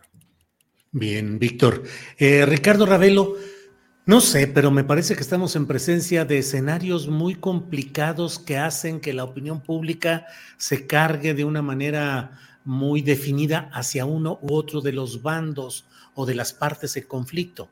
Un terreno tan complicado como es la frontera norte de Tamaulipas, Nuevo Laredo, donde pues el crimen organizado en sus diferentes versiones mantiene un predominio de largo tiempo en lo político, en lo económico, en todo.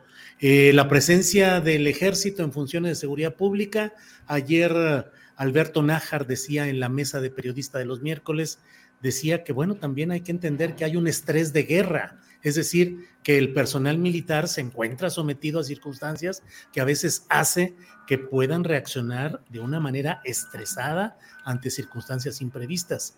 Y por otra parte, pues eh, la realidad que mucha gente ve en los videos de personal civil pateando a algunos soldados, golpeándolos, y entonces la gente dice, bueno, es que no se puede faltar al respeto o agredir a la autoridad militar de esa manera. En fin, pareciera que hay muchas voces que pueden tener razón por cada lado, pero juntas generan una circunstancia muy conflictiva. ¿Qué opinas, Ricardo? Sí, mira, eh, bueno, en principio es, cierto, coincido con lo que plantea, planteó Nájar ayer. Eh, yo creo que más que un estrés, hay guerra. Es decir, hay un, hay una, hay un estado de conflicto. En un, en, un, en un estado de derecho priva un estado de violencia.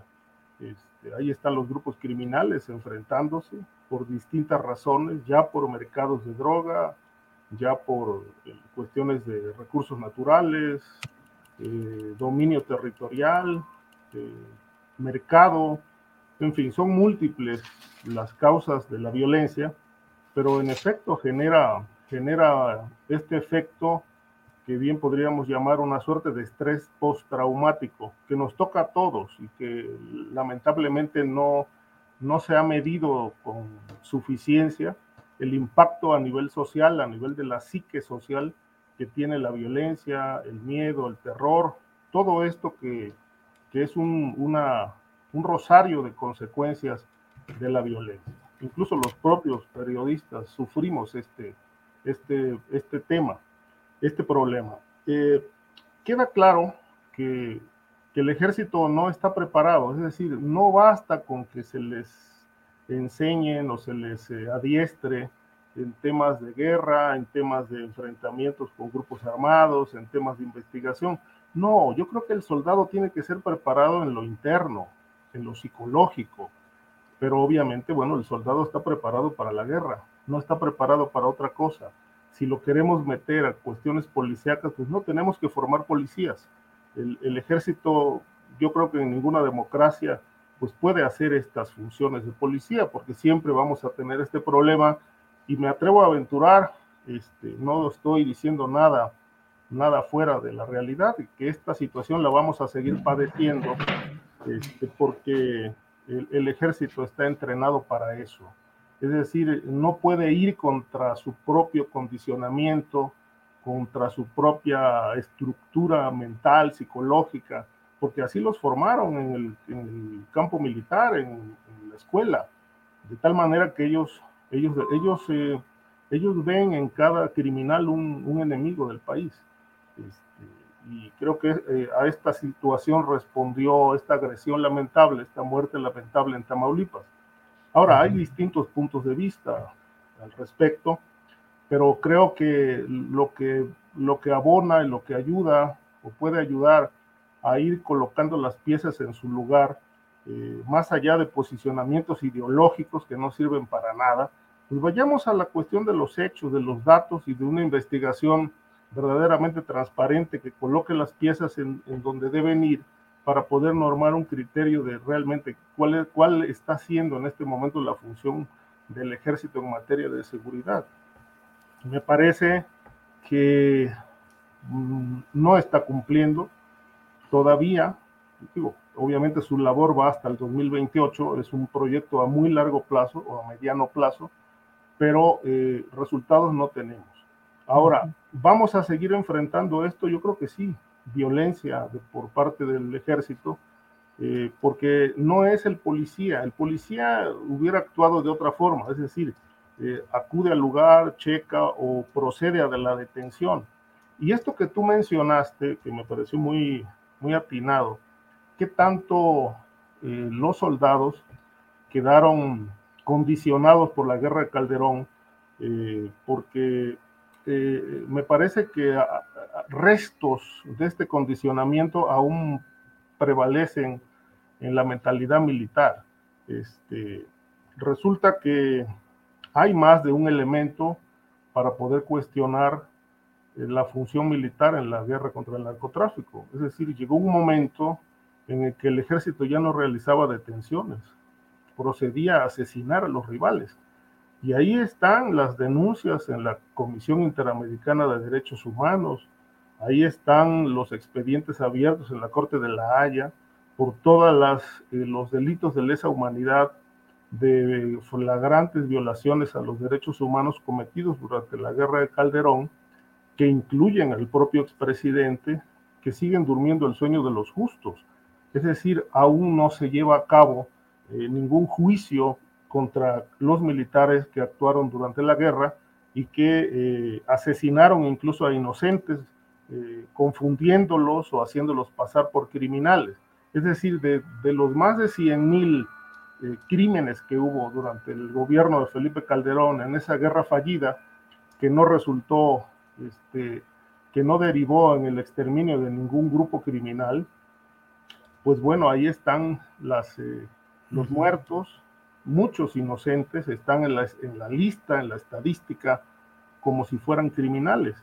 Eh, creo que eh, hay información por ahí muy documentada en Jalisco, en, Michoacán, Tamaulipas, de que el propio ejército era el que, el, que, el, responsable de llevar a cabo la sepultura de muchos, eh, muchas personas que murieron durante enfrentamientos y que ahora este, se han descubierto como fosas clandestinas que se le atribuyen al crimen organizado, obviamente que también era, era eh, tenían esta práctica era muy socorrida por ellos, pero el ejército también llevó a cabo este tipo de entierros clandestinos para ocultar eh, a, sus víctimas, eh, ya que no las pudieron detener ni someterlas a juicio, pues procedían a asesinarlas. Esto obviamente creó un estado de exterminio en esa etapa tan oscura de la guerra contra el crimen organizado.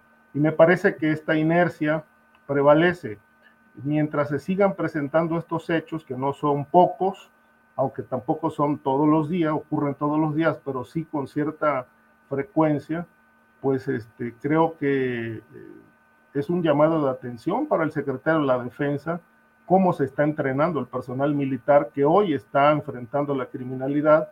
Obviamente, si esto no se, no se resuelve, no se atiende, pues el ejército corre el riesgo de, seguir incurriendo en este tipo de acciones. Bien, Ricardo. Guadalupe Correa, lo que estamos viviendo es una, un grado mayor en la espiral de violencia entre los grupos del gobierno, las Fuerzas Armadas legítimamente habilitadas para, para combatir la seguridad, la inseguridad, eh, y si crees que estamos en presencia de una evolución en esa espiral y segundo, si esto corresponde también a una visión desde Estados Unidos, donde el propio fiscal general de Estados Unidos ha dicho que no se opondría a que a los eh, grupos eh, del crimen organizado de México se les clasificara como terroristas, temas del que ya hemos hablado con insistencia y puntualidad en ocasiones anteriores, pero pareciera esta declaración del fiscal y lo sucedido en Nuevo Laredo, Guadalupe. Tu micrófono. Muy complicado, muy, muy complicado. Creo que todo va, como bien dices, embonando a una narrativa, este, a un deseo de una actuación más directa en territorio mexicano por parte de las agencias estadounidenses del gobierno de Estados Unidos. Esto eh, no es la primera vez que se plantea. Eh, pero ahora se está planteando con más insistencia. Eh, los grupos republicanos, los grupos conservadores, muy probablemente como ya he dicho, lo van a traer a la parte central de su campaña para 2024. Aquí así yo lo veo, ya empezaron desde el Estado de la Unión, desde el, eh, informe que da el presidente eh, al Congreso. Y bueno, eh, ahorita entonces el señor Garland, Mary Garland, está, está este, de alguna forma dándoles la razón a estos grupos sin reconocer eh, lo que está sucediendo realmente en Estados Unidos. El hecho es que están cambiando la narrativa, se está criminalizando a la parte sur del continente, cuando el problema que tienen ellos, no solamente con el fentanilo, esta crisis, ellos tienden a simplificar las cosas, ¿no? Tienen un problema de adicción a las drogas, obviamente el fentanilo es más barato, obviamente las drogas sintéticas son más fáciles de hacer, los costos son menores, son más fáciles de acceder por el precio y obviamente eh, muchas de ellas se hacen se producen en Estados Unidos con obviamente eh, materia prima que viene de otras partes, eh, alguna de ellas de, de, Asia, y bueno, pasa por México, ¿no? Pero bueno, se quiere las grandes compañías farmacéuticas, esta economía criminal que tiene su centro de operación en los Estados Unidos, que permite el lavado de dinero en la banca internacional, eh, la distribución de la droga, la participación de agencias en su distribución. No se puede pensar en la crisis del fentanilo y de las drogas en Estados Unidos, de tantas muertes por, por sobredosis, pero se está cambiando la narrativa y se está culpando a México también para seguir ejerciendo control sobre el territorio, control geoestratégico, control geoeconómico y control geopolítico. Eh, asusta mucho. Y, eh, yo por eso siempre eh, desde que sucedió esto, desde el avance de la militarización, sí, tal cual la militarización, eh, y, que, y que los seguidores de Andrés Manuel López Obrador, los seguidores de la Cuarta Transformación, sin una ápice de crítica, pues eh, apoyan esto argumentando que la Policía Federal estaba completamente vinculada al narcotráfico, pues así como estuvo la Policía Federal y todas las agencias que se han generado alrededor de la lucha antinarcóticos han terminado vinculado directamente con la lucha antinarcóticos, eh, ya se tenía pues la idea de vincular al secretario de la Defensa Nacional, en el caso de Salvador Cienfuegos, a, directamente al crimen organizado, supuestamente derivado de una investigación de años, Operación Padrino. Eh, hubo una negociación eh, y bueno, ahora nuestras Fuerzas Armadas están en el banquillo de los acusados, esta monopolización de las eh, labores de seguridad pública por parte del ejército los pone en una situación muy frágil, los pone cualquier tipo de, de problemática que exista con algunos elementos, pues va a abonar a la debilidad institucional, a la debilidad y obviamente va a ponerlos en el banquillo de los acusados, en el ojo público tanto de la oposición como de los Estados Unidos. Por eso no es bueno, no, nunca fue una buena decisión este, no haber eh, manejado plazos y haber eh, quizás planteado una, una solución a más largo plazo eh, y bueno, mantener esta este plan de tener una policía de carácter civil en el largo plazo, en el mediano plazo. Esto no se ha planteado, no se planteó y bueno, nos pone como país de, en una situación muy vulnerable y a las Fuerzas Armadas también, porque ahora ellos están en el centro de la, de la, de la discusión y cuando hablamos de las Fuerzas Armadas, cuando hablamos de los miembros de las Fuerzas Armadas, nadie en ningún momento está criminalizándolos o está centrando la crítica solamente por ser ejército, sino por todo lo que puede pasar. Estoy más que de acuerdo con todo lo que dijo eh, Ricardo Ravelo, con todo lo que acaba de decir. Se tiene que hacer una investigación y no se puede eh, analizar esto de forma parcial ni de forma como lo están haciendo muchas personas en, este caso, ¿no? De, este, vinculados a ideologías.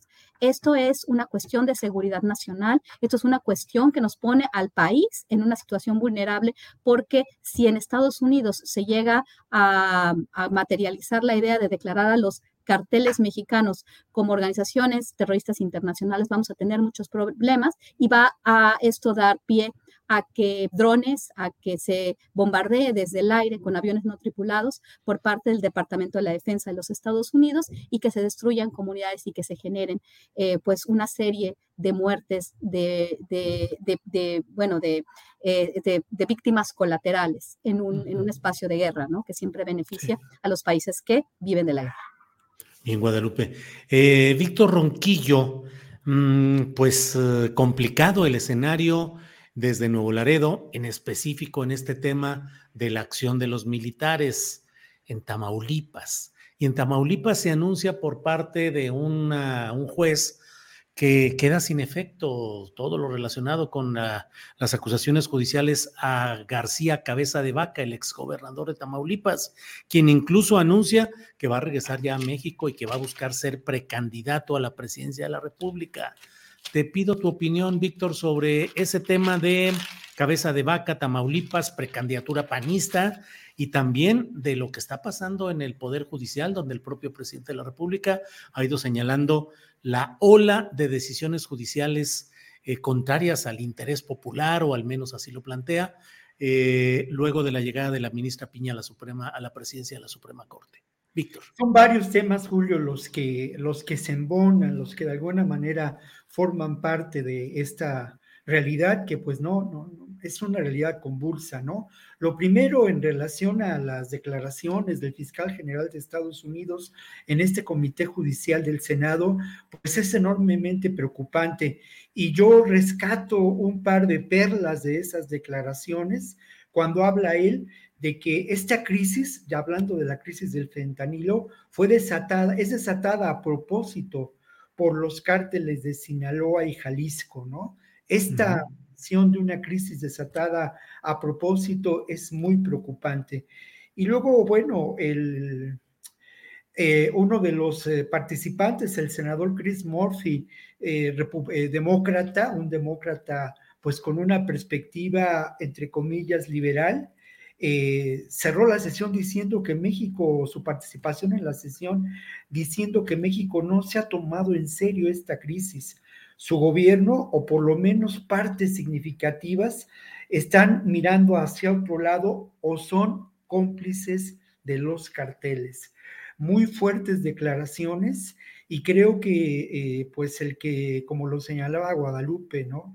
El que sean considerados los cárteles como terroristas, pone las, eh, las condiciones en México de paz, de gobernabilidad, en un extremo muy difícil. Y esto es resultado del acotamiento a las investigaciones, a la presencia de la DEA, establecido por disposiciones mexicanas, por disposiciones del gobierno mexicano. Y también, pues es, eh, la semana pasada nos preguntábamos quién gana o quién ganó con el juicio a García Luna. Esto es, estos son polvos de aquellos lodos, ¿eh? sin duda son polvos de aquellos lodos. Y luego lo otro, el tema de García Cabeza de Vaca, pues mira, no hay duda, y lo han señalado diferentes colegas de Tamaulipas con mayor información que yo. Eh, García Luna, García Vaca, perdón, Francisco Javier García. Los Garcías, Víctor. Garcías, los terribles Garcías, ¿no? Pero bueno, él, él, él, se blindó, pues, sembró, y esa es la palabra utilizada por algunos colegas, en diferentes espacios del poder económico, del poder legislativo, del poder judicial, eh, pues a lo que podemos considerar personas vinculadas a su propio proyecto político, económico, delincuencial. No hay la menor duda de que el Poder Judicial en Tamaulipas, pues mantiene una presencia cercana a García Cabeza de Vaca. No es explicable este, este, este amparo dictado por un juez si no uno eh, plantea esta realidad que por lo demás es muy obvia y todos lo sabemos.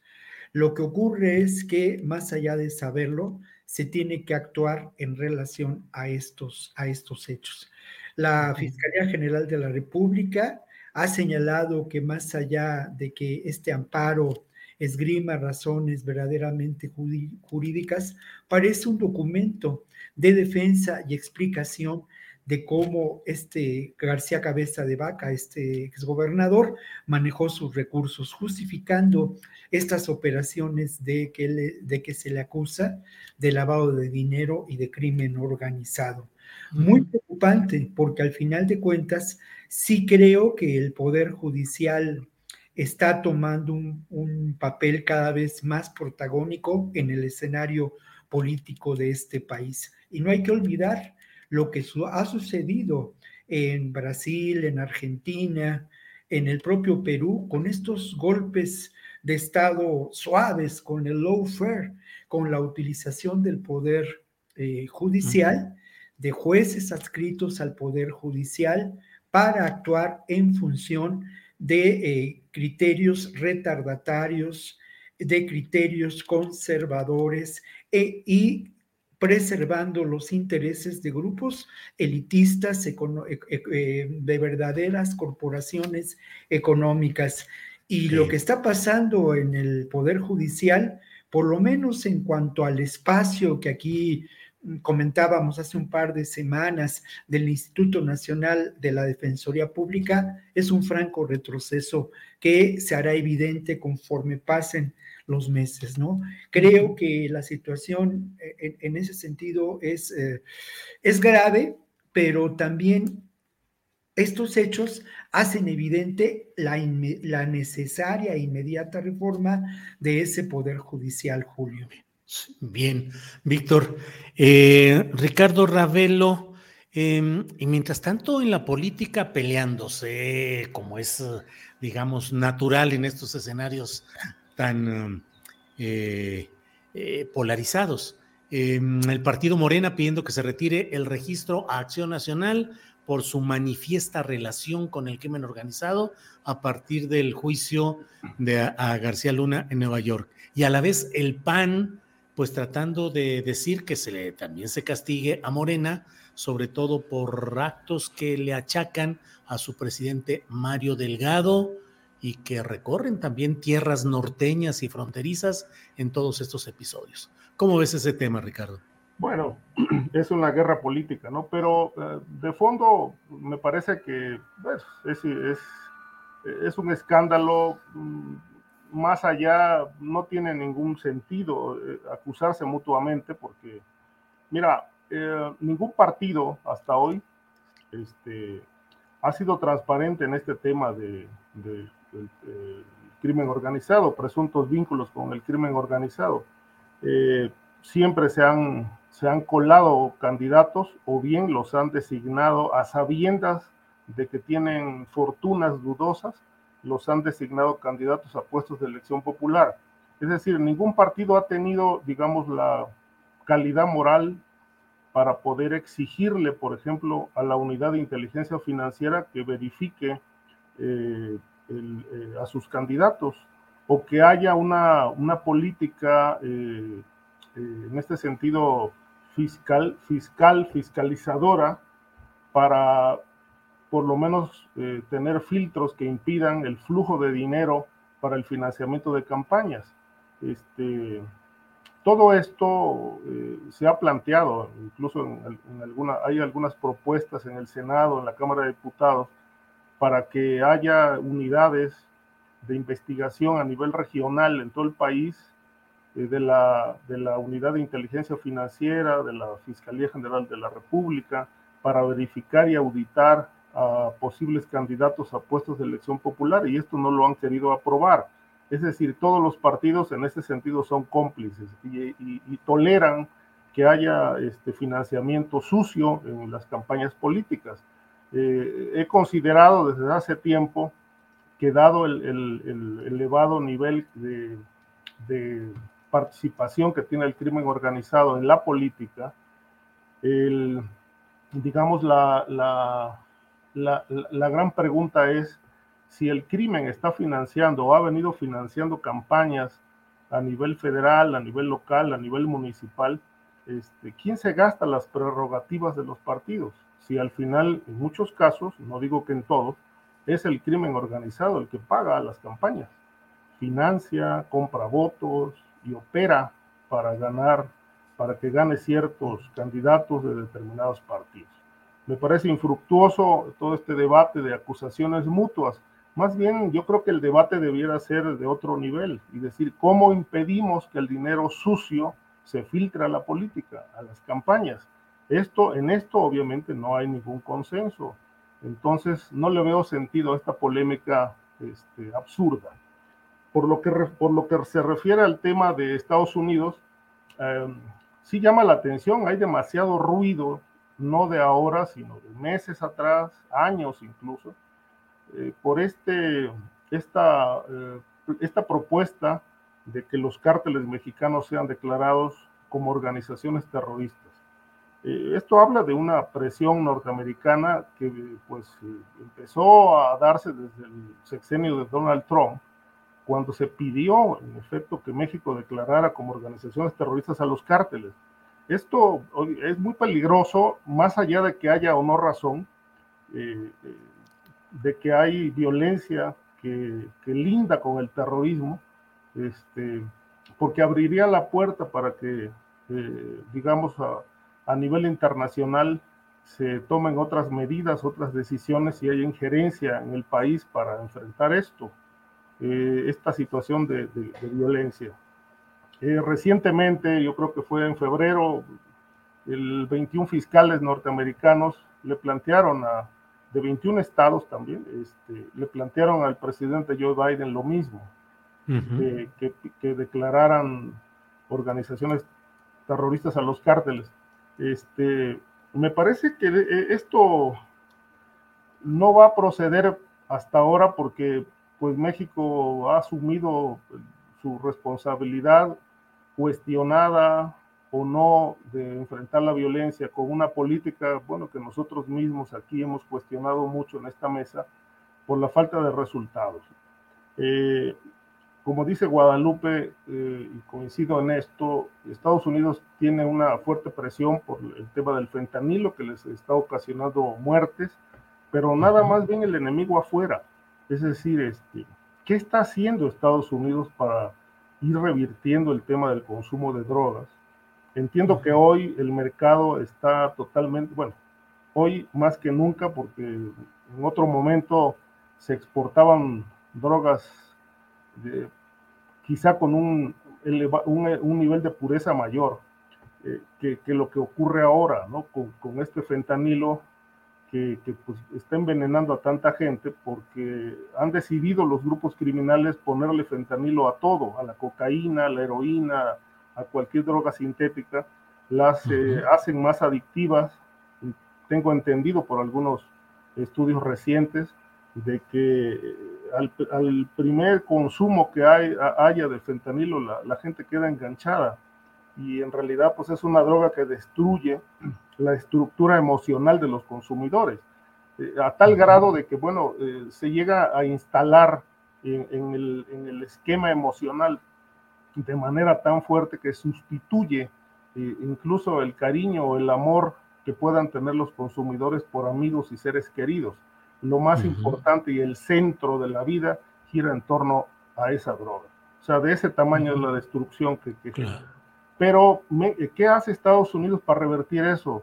No lo sabemos. Es decir, su, su, su, mercado de consumo sigue siendo el más bollante del mundo y obviamente, como decía, como decía Díaz Ordaz, este, eh, del lado de México está el trampolín, pero de aquel lado está la alberca. Entonces, ese es el gran problema, Julio. Bien, Ricardo. Guadalupe Correa, pues toqué temas que te tocan casi por default, diríamos. Tamaulipas, cabeza de vaca, la Suprema Corte, y luego, si puedes, un refiloncito sobre el plan Sonora, litio, antes de que se nos acabe el tiempo, Guadalupe. Tu micrófono, Guadalupe ese plan sonora, ese litio, Tesla, todo lo que está sucediendo y lo de cabeza de vaca. Mejor vamos, vamos, déjame, es que lo del litio es una cuestión bien, bien compleja que nos daría para muchas horas. Eh, bueno, ahora que, que muchos eh, también, eh, este, personas que, que apoyan a, a, la cuarta transformación y que pues están muy contentos, ¿no? Muchas personas, no nada más de la cuarta transformación, sino también de pues estos aspiracionistas eh, que, que apoyan a Samuel García, están muy contentos porque Elon Musk viene a México y va a poner su planta de fabricación de coches eléctricos Tesla en eh, el estado de Nuevo León, en la ciudad de Monterrey. Obviamente, era muy difícil que Andrés Manuel López Obrador pudiera eh, evitar que esto sucediera. El gran capital manda y mandó y al final eh, la planta de Tesla se va a, poner, no, no porque, porque el señor García, que no tiene ni idea, es un tipo advenedizo, este, mm, mm, de actitudes bastante narcisistas, de eh, que da, vergüenza muchas veces sus argumentos, ¿no? Siempre se aparece en las, en las reuniones, aparece en el Foro Económico Mundial, siempre quiere aparecerse, es, ha sido siempre una persona que ha utilizado pues una, una, argumentación muy pueril, eh, que, que se, ha, se, ha, aprovechado ¿no? de, de estas divisiones que, que existen y que llegó a ser gobernador pues por suerte, y por una división muy importante en su estado y por un aspiracionismo muy desagradable también. Pero bueno, eh, Tesla simplemente es otra más de las, de las, de las piezas de los dos grandes hombres del capital que, bueno, se han eh, y han hecho de México una parte importante de las cadenas, nuevas cadenas de suministro a partir del COVID-19 y de la, eh, este, la pandemia y de lo que pasó con la guerra en Ucrania. Es una forma en la cual pues tenemos un mundo ahora multipolar, Estados Unidos, China y Rusia, cada uno con sus cadenas de suministro reorganizadas y México es parte obviamente de la reorganización de las cadenas de suministro con el liderazgo en América del Norte, no con México, pero el liderazgo está llevado a cabo por parte de Estados Unidos y también Canadá.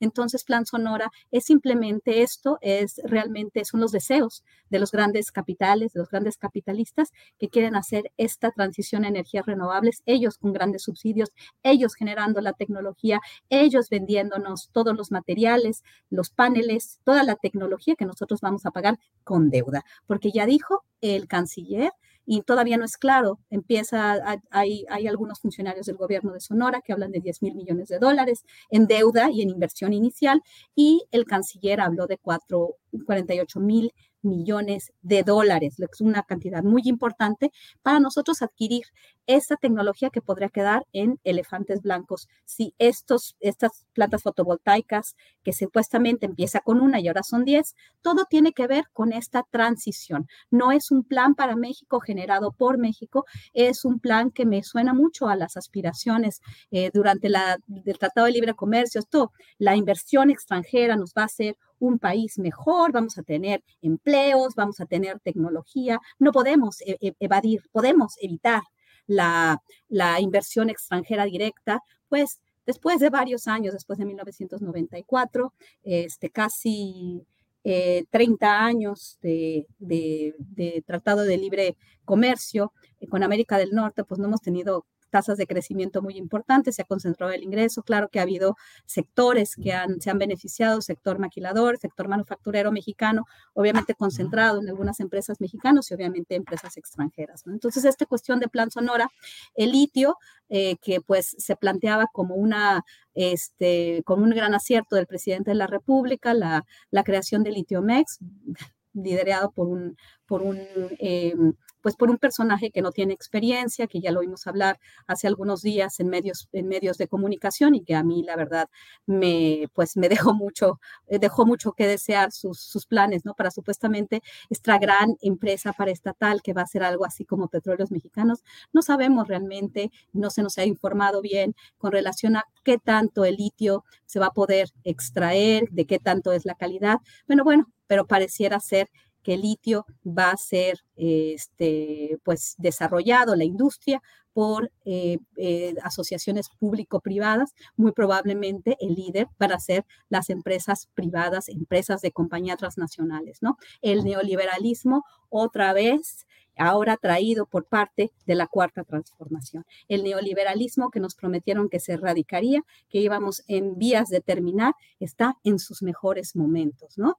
Eh, llevar a por parte del presidente, por parte del junior, muy contento, este, que está eh, pues celebrando, ¿no? Como si él fuera el que, el que trajo a Tesla, ¿no? Se toma una foto con Carl Schwab, se toma una foto con Elon Musk, le encanta, siempre le ha encantado, siempre le ha encantado decir que tiene tres doctorados, es realmente, un figurín que da risa, ¿no? Que da, que realmente solamente él se lo cree, ¿no? Y se lo cree solamente eh, una, una parte de jóvenes aspiracionistas que, que piensan que, que, podrían también llegar a, dirigir un Estado cuando no lo dirige él, sino lo dirigen los grandes capitales. Obviamente, un grupo muy importante, muy poderoso en, el Estado de Nuevo León. Recuerdo a Carlos Salinas de Gortari y a todos estos capitales que se generaron, que se enriquecieron y que se siguen enriqueciendo por todas estas cadenas productivas que benefician a unos cuantos, ¿no?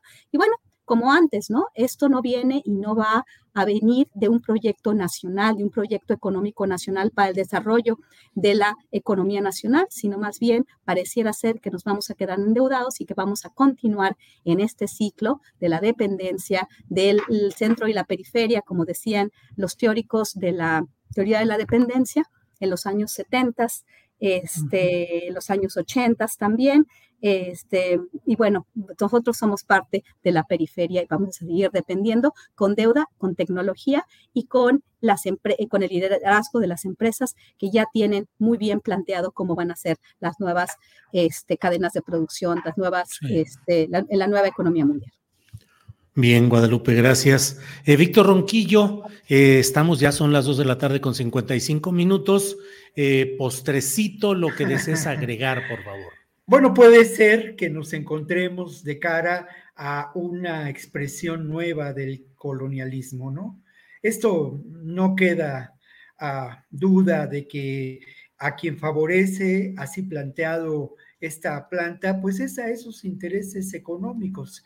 Y yo recuerdo aquí que hace un par de años yo tenía en la cabeza eh, que para gobernar tienes que encontrar alianzas pero ¿a quién, te, a, quién te, a, quién se ha aliado el gobierno de Andrés Manuel López Obrador? A las Fuerzas Armadas, a los grandes capitales, en fin, yo no dudo de que hay una, un intento de construcción de un país diferente, no dudo de los afanes democráticos, sobre todo en términos de la construcción de una democracia social, pero hay también, evidentemente, y como todo proceso, contradicciones muy graves, ¿no? Creo que aquí, ojalá y esta empresa Litomex tenga la capacidad eh, de reconocer, tenga la capacidad histórica de reconocer el ejemplo de Pemex, ¿no? Y lo que ocurrió con Pemex al abandonar la petroquímica en la época plena, plena neoliberal, ¿no? Creo que tendría que constituirse como una empresa de un enorme beneficio social y participando en tareas más allá de la extracción, como dice Guadalupe, dejando de lado la deuda y encontrando formas imaginativas de verdadera izquierda o, de una izquierda más profunda y radical de alianzas y la constitución de posibles cooperativas de producción. Yo no, yo no celebro que Tesla llegue a México.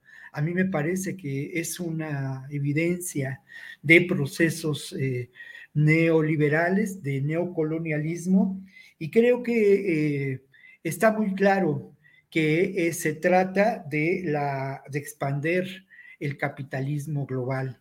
No, no, no tengo dudas al respecto, pero yo quisiera cerrar brevemente con el balance anual anímico de la población en México 2023 y que en esta mesa parece fuera de tono y de lugar, pero resulta que de acuerdo a este balance publicado por INEGI hace unos días, pues las personas adultas en México tenemos una perspectiva muy eh, optimista de la realidad en la que nos encontramos, ¿no? Sobre todo somos optimistas en cuanto a la realidad de nuestras relaciones interpersonales.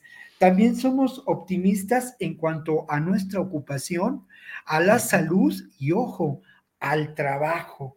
De veras que resulta sorprendente, pero uno toma en cuenta que al final esto tiene que ver con una realidad económica, política, social, con un proceso de transformación que más allá de lo que vemos de manera a veces muy inmediata, se está dando en el país. Y una auténtica pues democratización de decisiones, discusión. Creo que eh, es evidente con lo que pasó el domingo, que más allá de lo que pueda uno pensar, pues el debate público está dado, ¿no? Y los conductos para ese debate, Julio. Sí, muy bien, Víctor. Eh, vamos enseguida. Eh, Guadalupe Correa, por favor, post a ver, sí, sí, Guadalupe, postrecito para ir cerrando, por favor. Chuc, chuc. ¿No, ¿No era Ricardo? Sí, sí, Ricardo, Ricardo, Ricardo. Tú cierra, eh, postrecito, Ricardo, y luego cerramos con Guadalupe.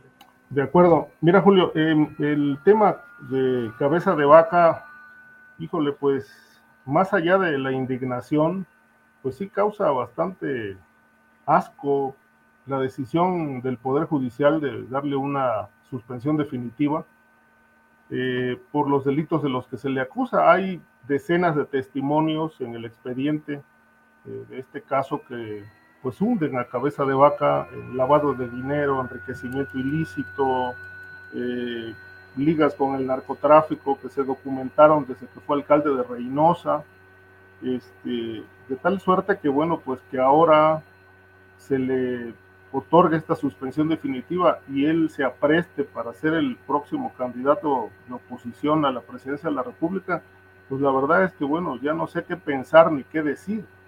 Si cabeza de vaca eh, queda eh, totalmente suelto de la acción de la justicia, pues la gran pregunta que yo me hago es, este, ¿qué hacen en la cárcel Javier Duarte, Roberto Borges, César Duarte, Roberto Sandoval, Eugenio Hernández, Juan Collado, eh, entre otros?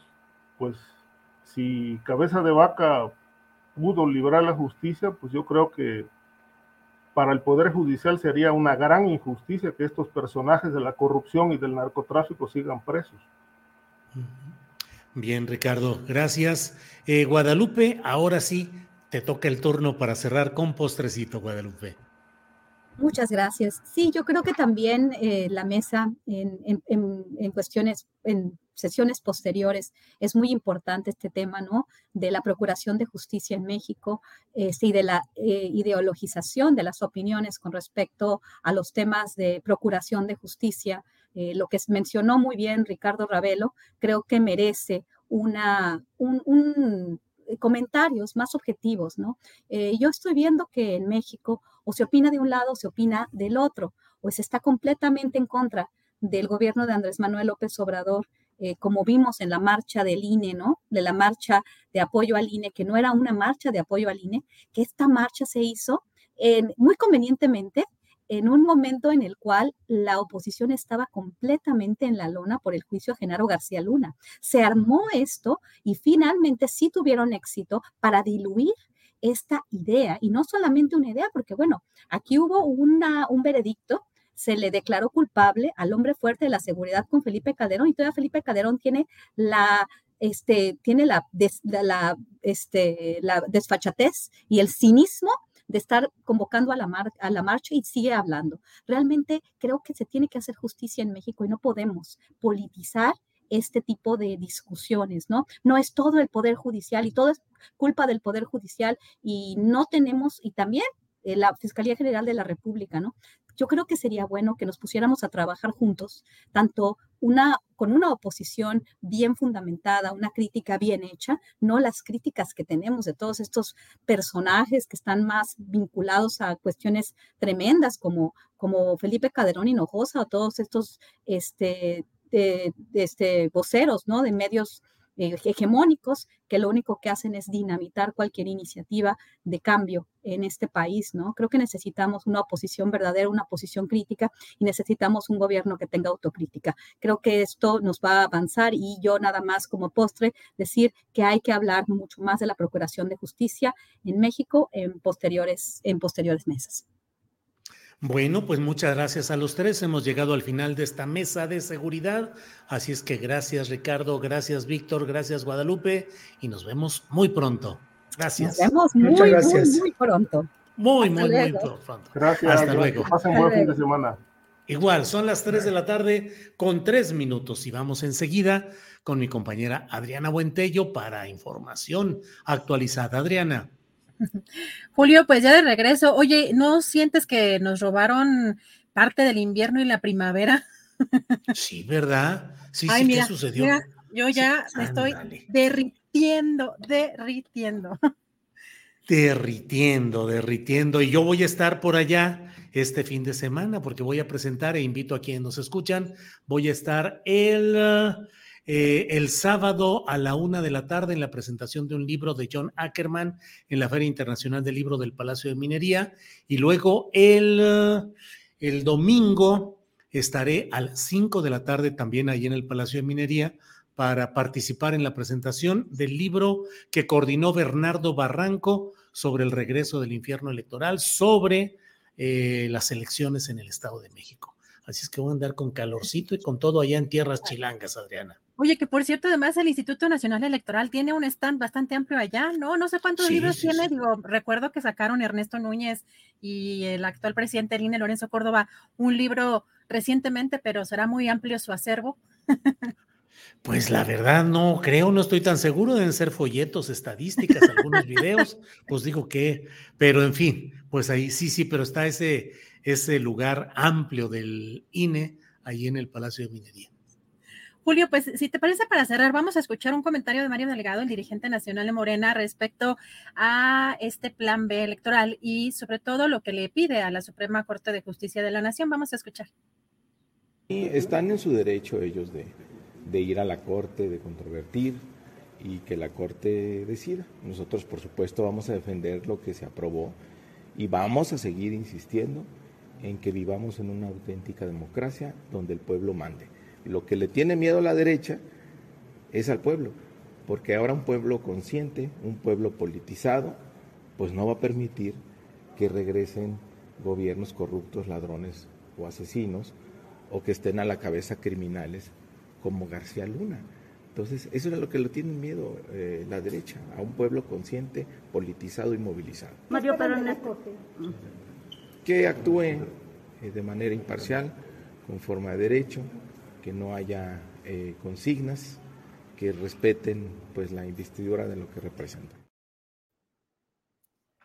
Bueno, pues ahí anda la guerra de declaraciones, Adriana. Así es, y luego de los señalamientos, Julio, del el presidente López Obrador sobre Edmundo Jacobo, en entrevista con el Universal, eh, pues reaccionó a estos señalamientos y él considera que hay desconocimiento de parte del presidente, dice los prejuicios hay prejuicios que hay sobre la forma en que se hacen elecciones en México. También dice, espero que la justicia frente a los argumentos que le hemos presentado me conceda los amparos y recursos que estoy interponiendo para regresar a la posición para la cual me nombró el Consejo General, Julio. Bueno, pues sí, ahí está este tema de Edmundo Jacobo, el secretario ejecutivo del el Instituto Nacional Electoral. Ahí sí que está eh, viene la guerra legal, ya ha presentado amparo, el propio INE ya está también actuando jurídicamente. A Córdoba y a Murayama les queda hasta el último día del presente mes de marzo para lo que quieran hacer representando al INE. Luego vendrá ya eh, con el primero de abril, llegará el momento en el que entren cuatro nuevos consejeros y habrá uno nuevo eh, que ocupe, hombre o mujer, la presidencia de este INE, Adriana. Así es, Julio. Y para no perderle la pista, pues que anda activo el expresidente Felipe Calderón, vamos a, ver qué es lo que puso en su cuenta de Twitter, porque dice que eh, saludó y conversó en Londres con el expresidente de Colombia, Iván Duque, y dice, además de nuestras coincidencias en temas de medio ambiente y otros de política pública, hablamos de proyectos de organización de fuerzas democráticas en América Latina que impulsamos democrática. Pues, la, la, palabra clave después del 2006 considera que está buscando o impulsando fuerzas democráticas en América Latina y pues estamos atentos a esas redes que ha tejido este expresidente, eh, porque también, bueno, hoy el presidente López Obrador, Julio, pues ya conocer que va a haber un, pues un eh, plan o un acuerdo inflacionario con países de América Latina y que tendrá un lugar, un encuentro en México en eh, los próximos meses, entre abril y mayo, así que también estaremos eh, atentos a todo lo que da a conocer respecto a este, a este plan. Pues así andan las cosas y así van a seguir en estos días y en estas horas, de todo lo cual iremos dando cuenta, Adriana, en este programa. Por lo pronto, yo los invito a que nos veamos hoy a las nueve de la noche en la videocharla astillada y pues a preparar el programa de mañana que va a estar también sabrosito, Adriana. Así es, prepárense para mañana. Cerramos con broche de oro con el doctor Lorenzo Meyer y la mesa, la mesa del más allá, Julio. Muy bien. Adriana, pues vamos ya a descansar, que ya no solo huele a sopita, sino ya casi huele a viernes, ya huele a viernesito. Entonces, Adriana, gracias a la audiencia, gracias a quienes nos han acompañado, gracias tripulación astillero y hasta mañana. Hasta mañana, buen provecho.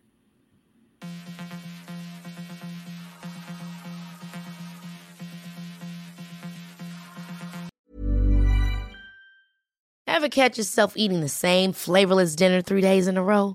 Dreaming of something better? Well, HelloFresh is your guilt-free dream come true, baby. It's me, Kiki Palmer. Let's wake up those taste buds with hot, juicy pecan crusted chicken or garlic butter shrimp scampi. Mm. Hello Fresh. Stop dreaming of all the delicious possibilities and dig in at HelloFresh.com. Let's get this dinner party started. En Sherwin Williams somos tu compa, tu pana, tu socio, pero sobre todo somos tu aliado, con más de 6.000 representantes para atenderte en tu idioma y beneficios para contratistas que encontrarás en aliadopro.com. En Sherwin Williams somos el aliado del PRO. Para que te enteres del próximo noticiero, suscríbete y dale follow en Apple, Spotify, Amazon Music, Google o donde sea que escuches podcast te invitamos a visitar nuestra página julioastillero.com.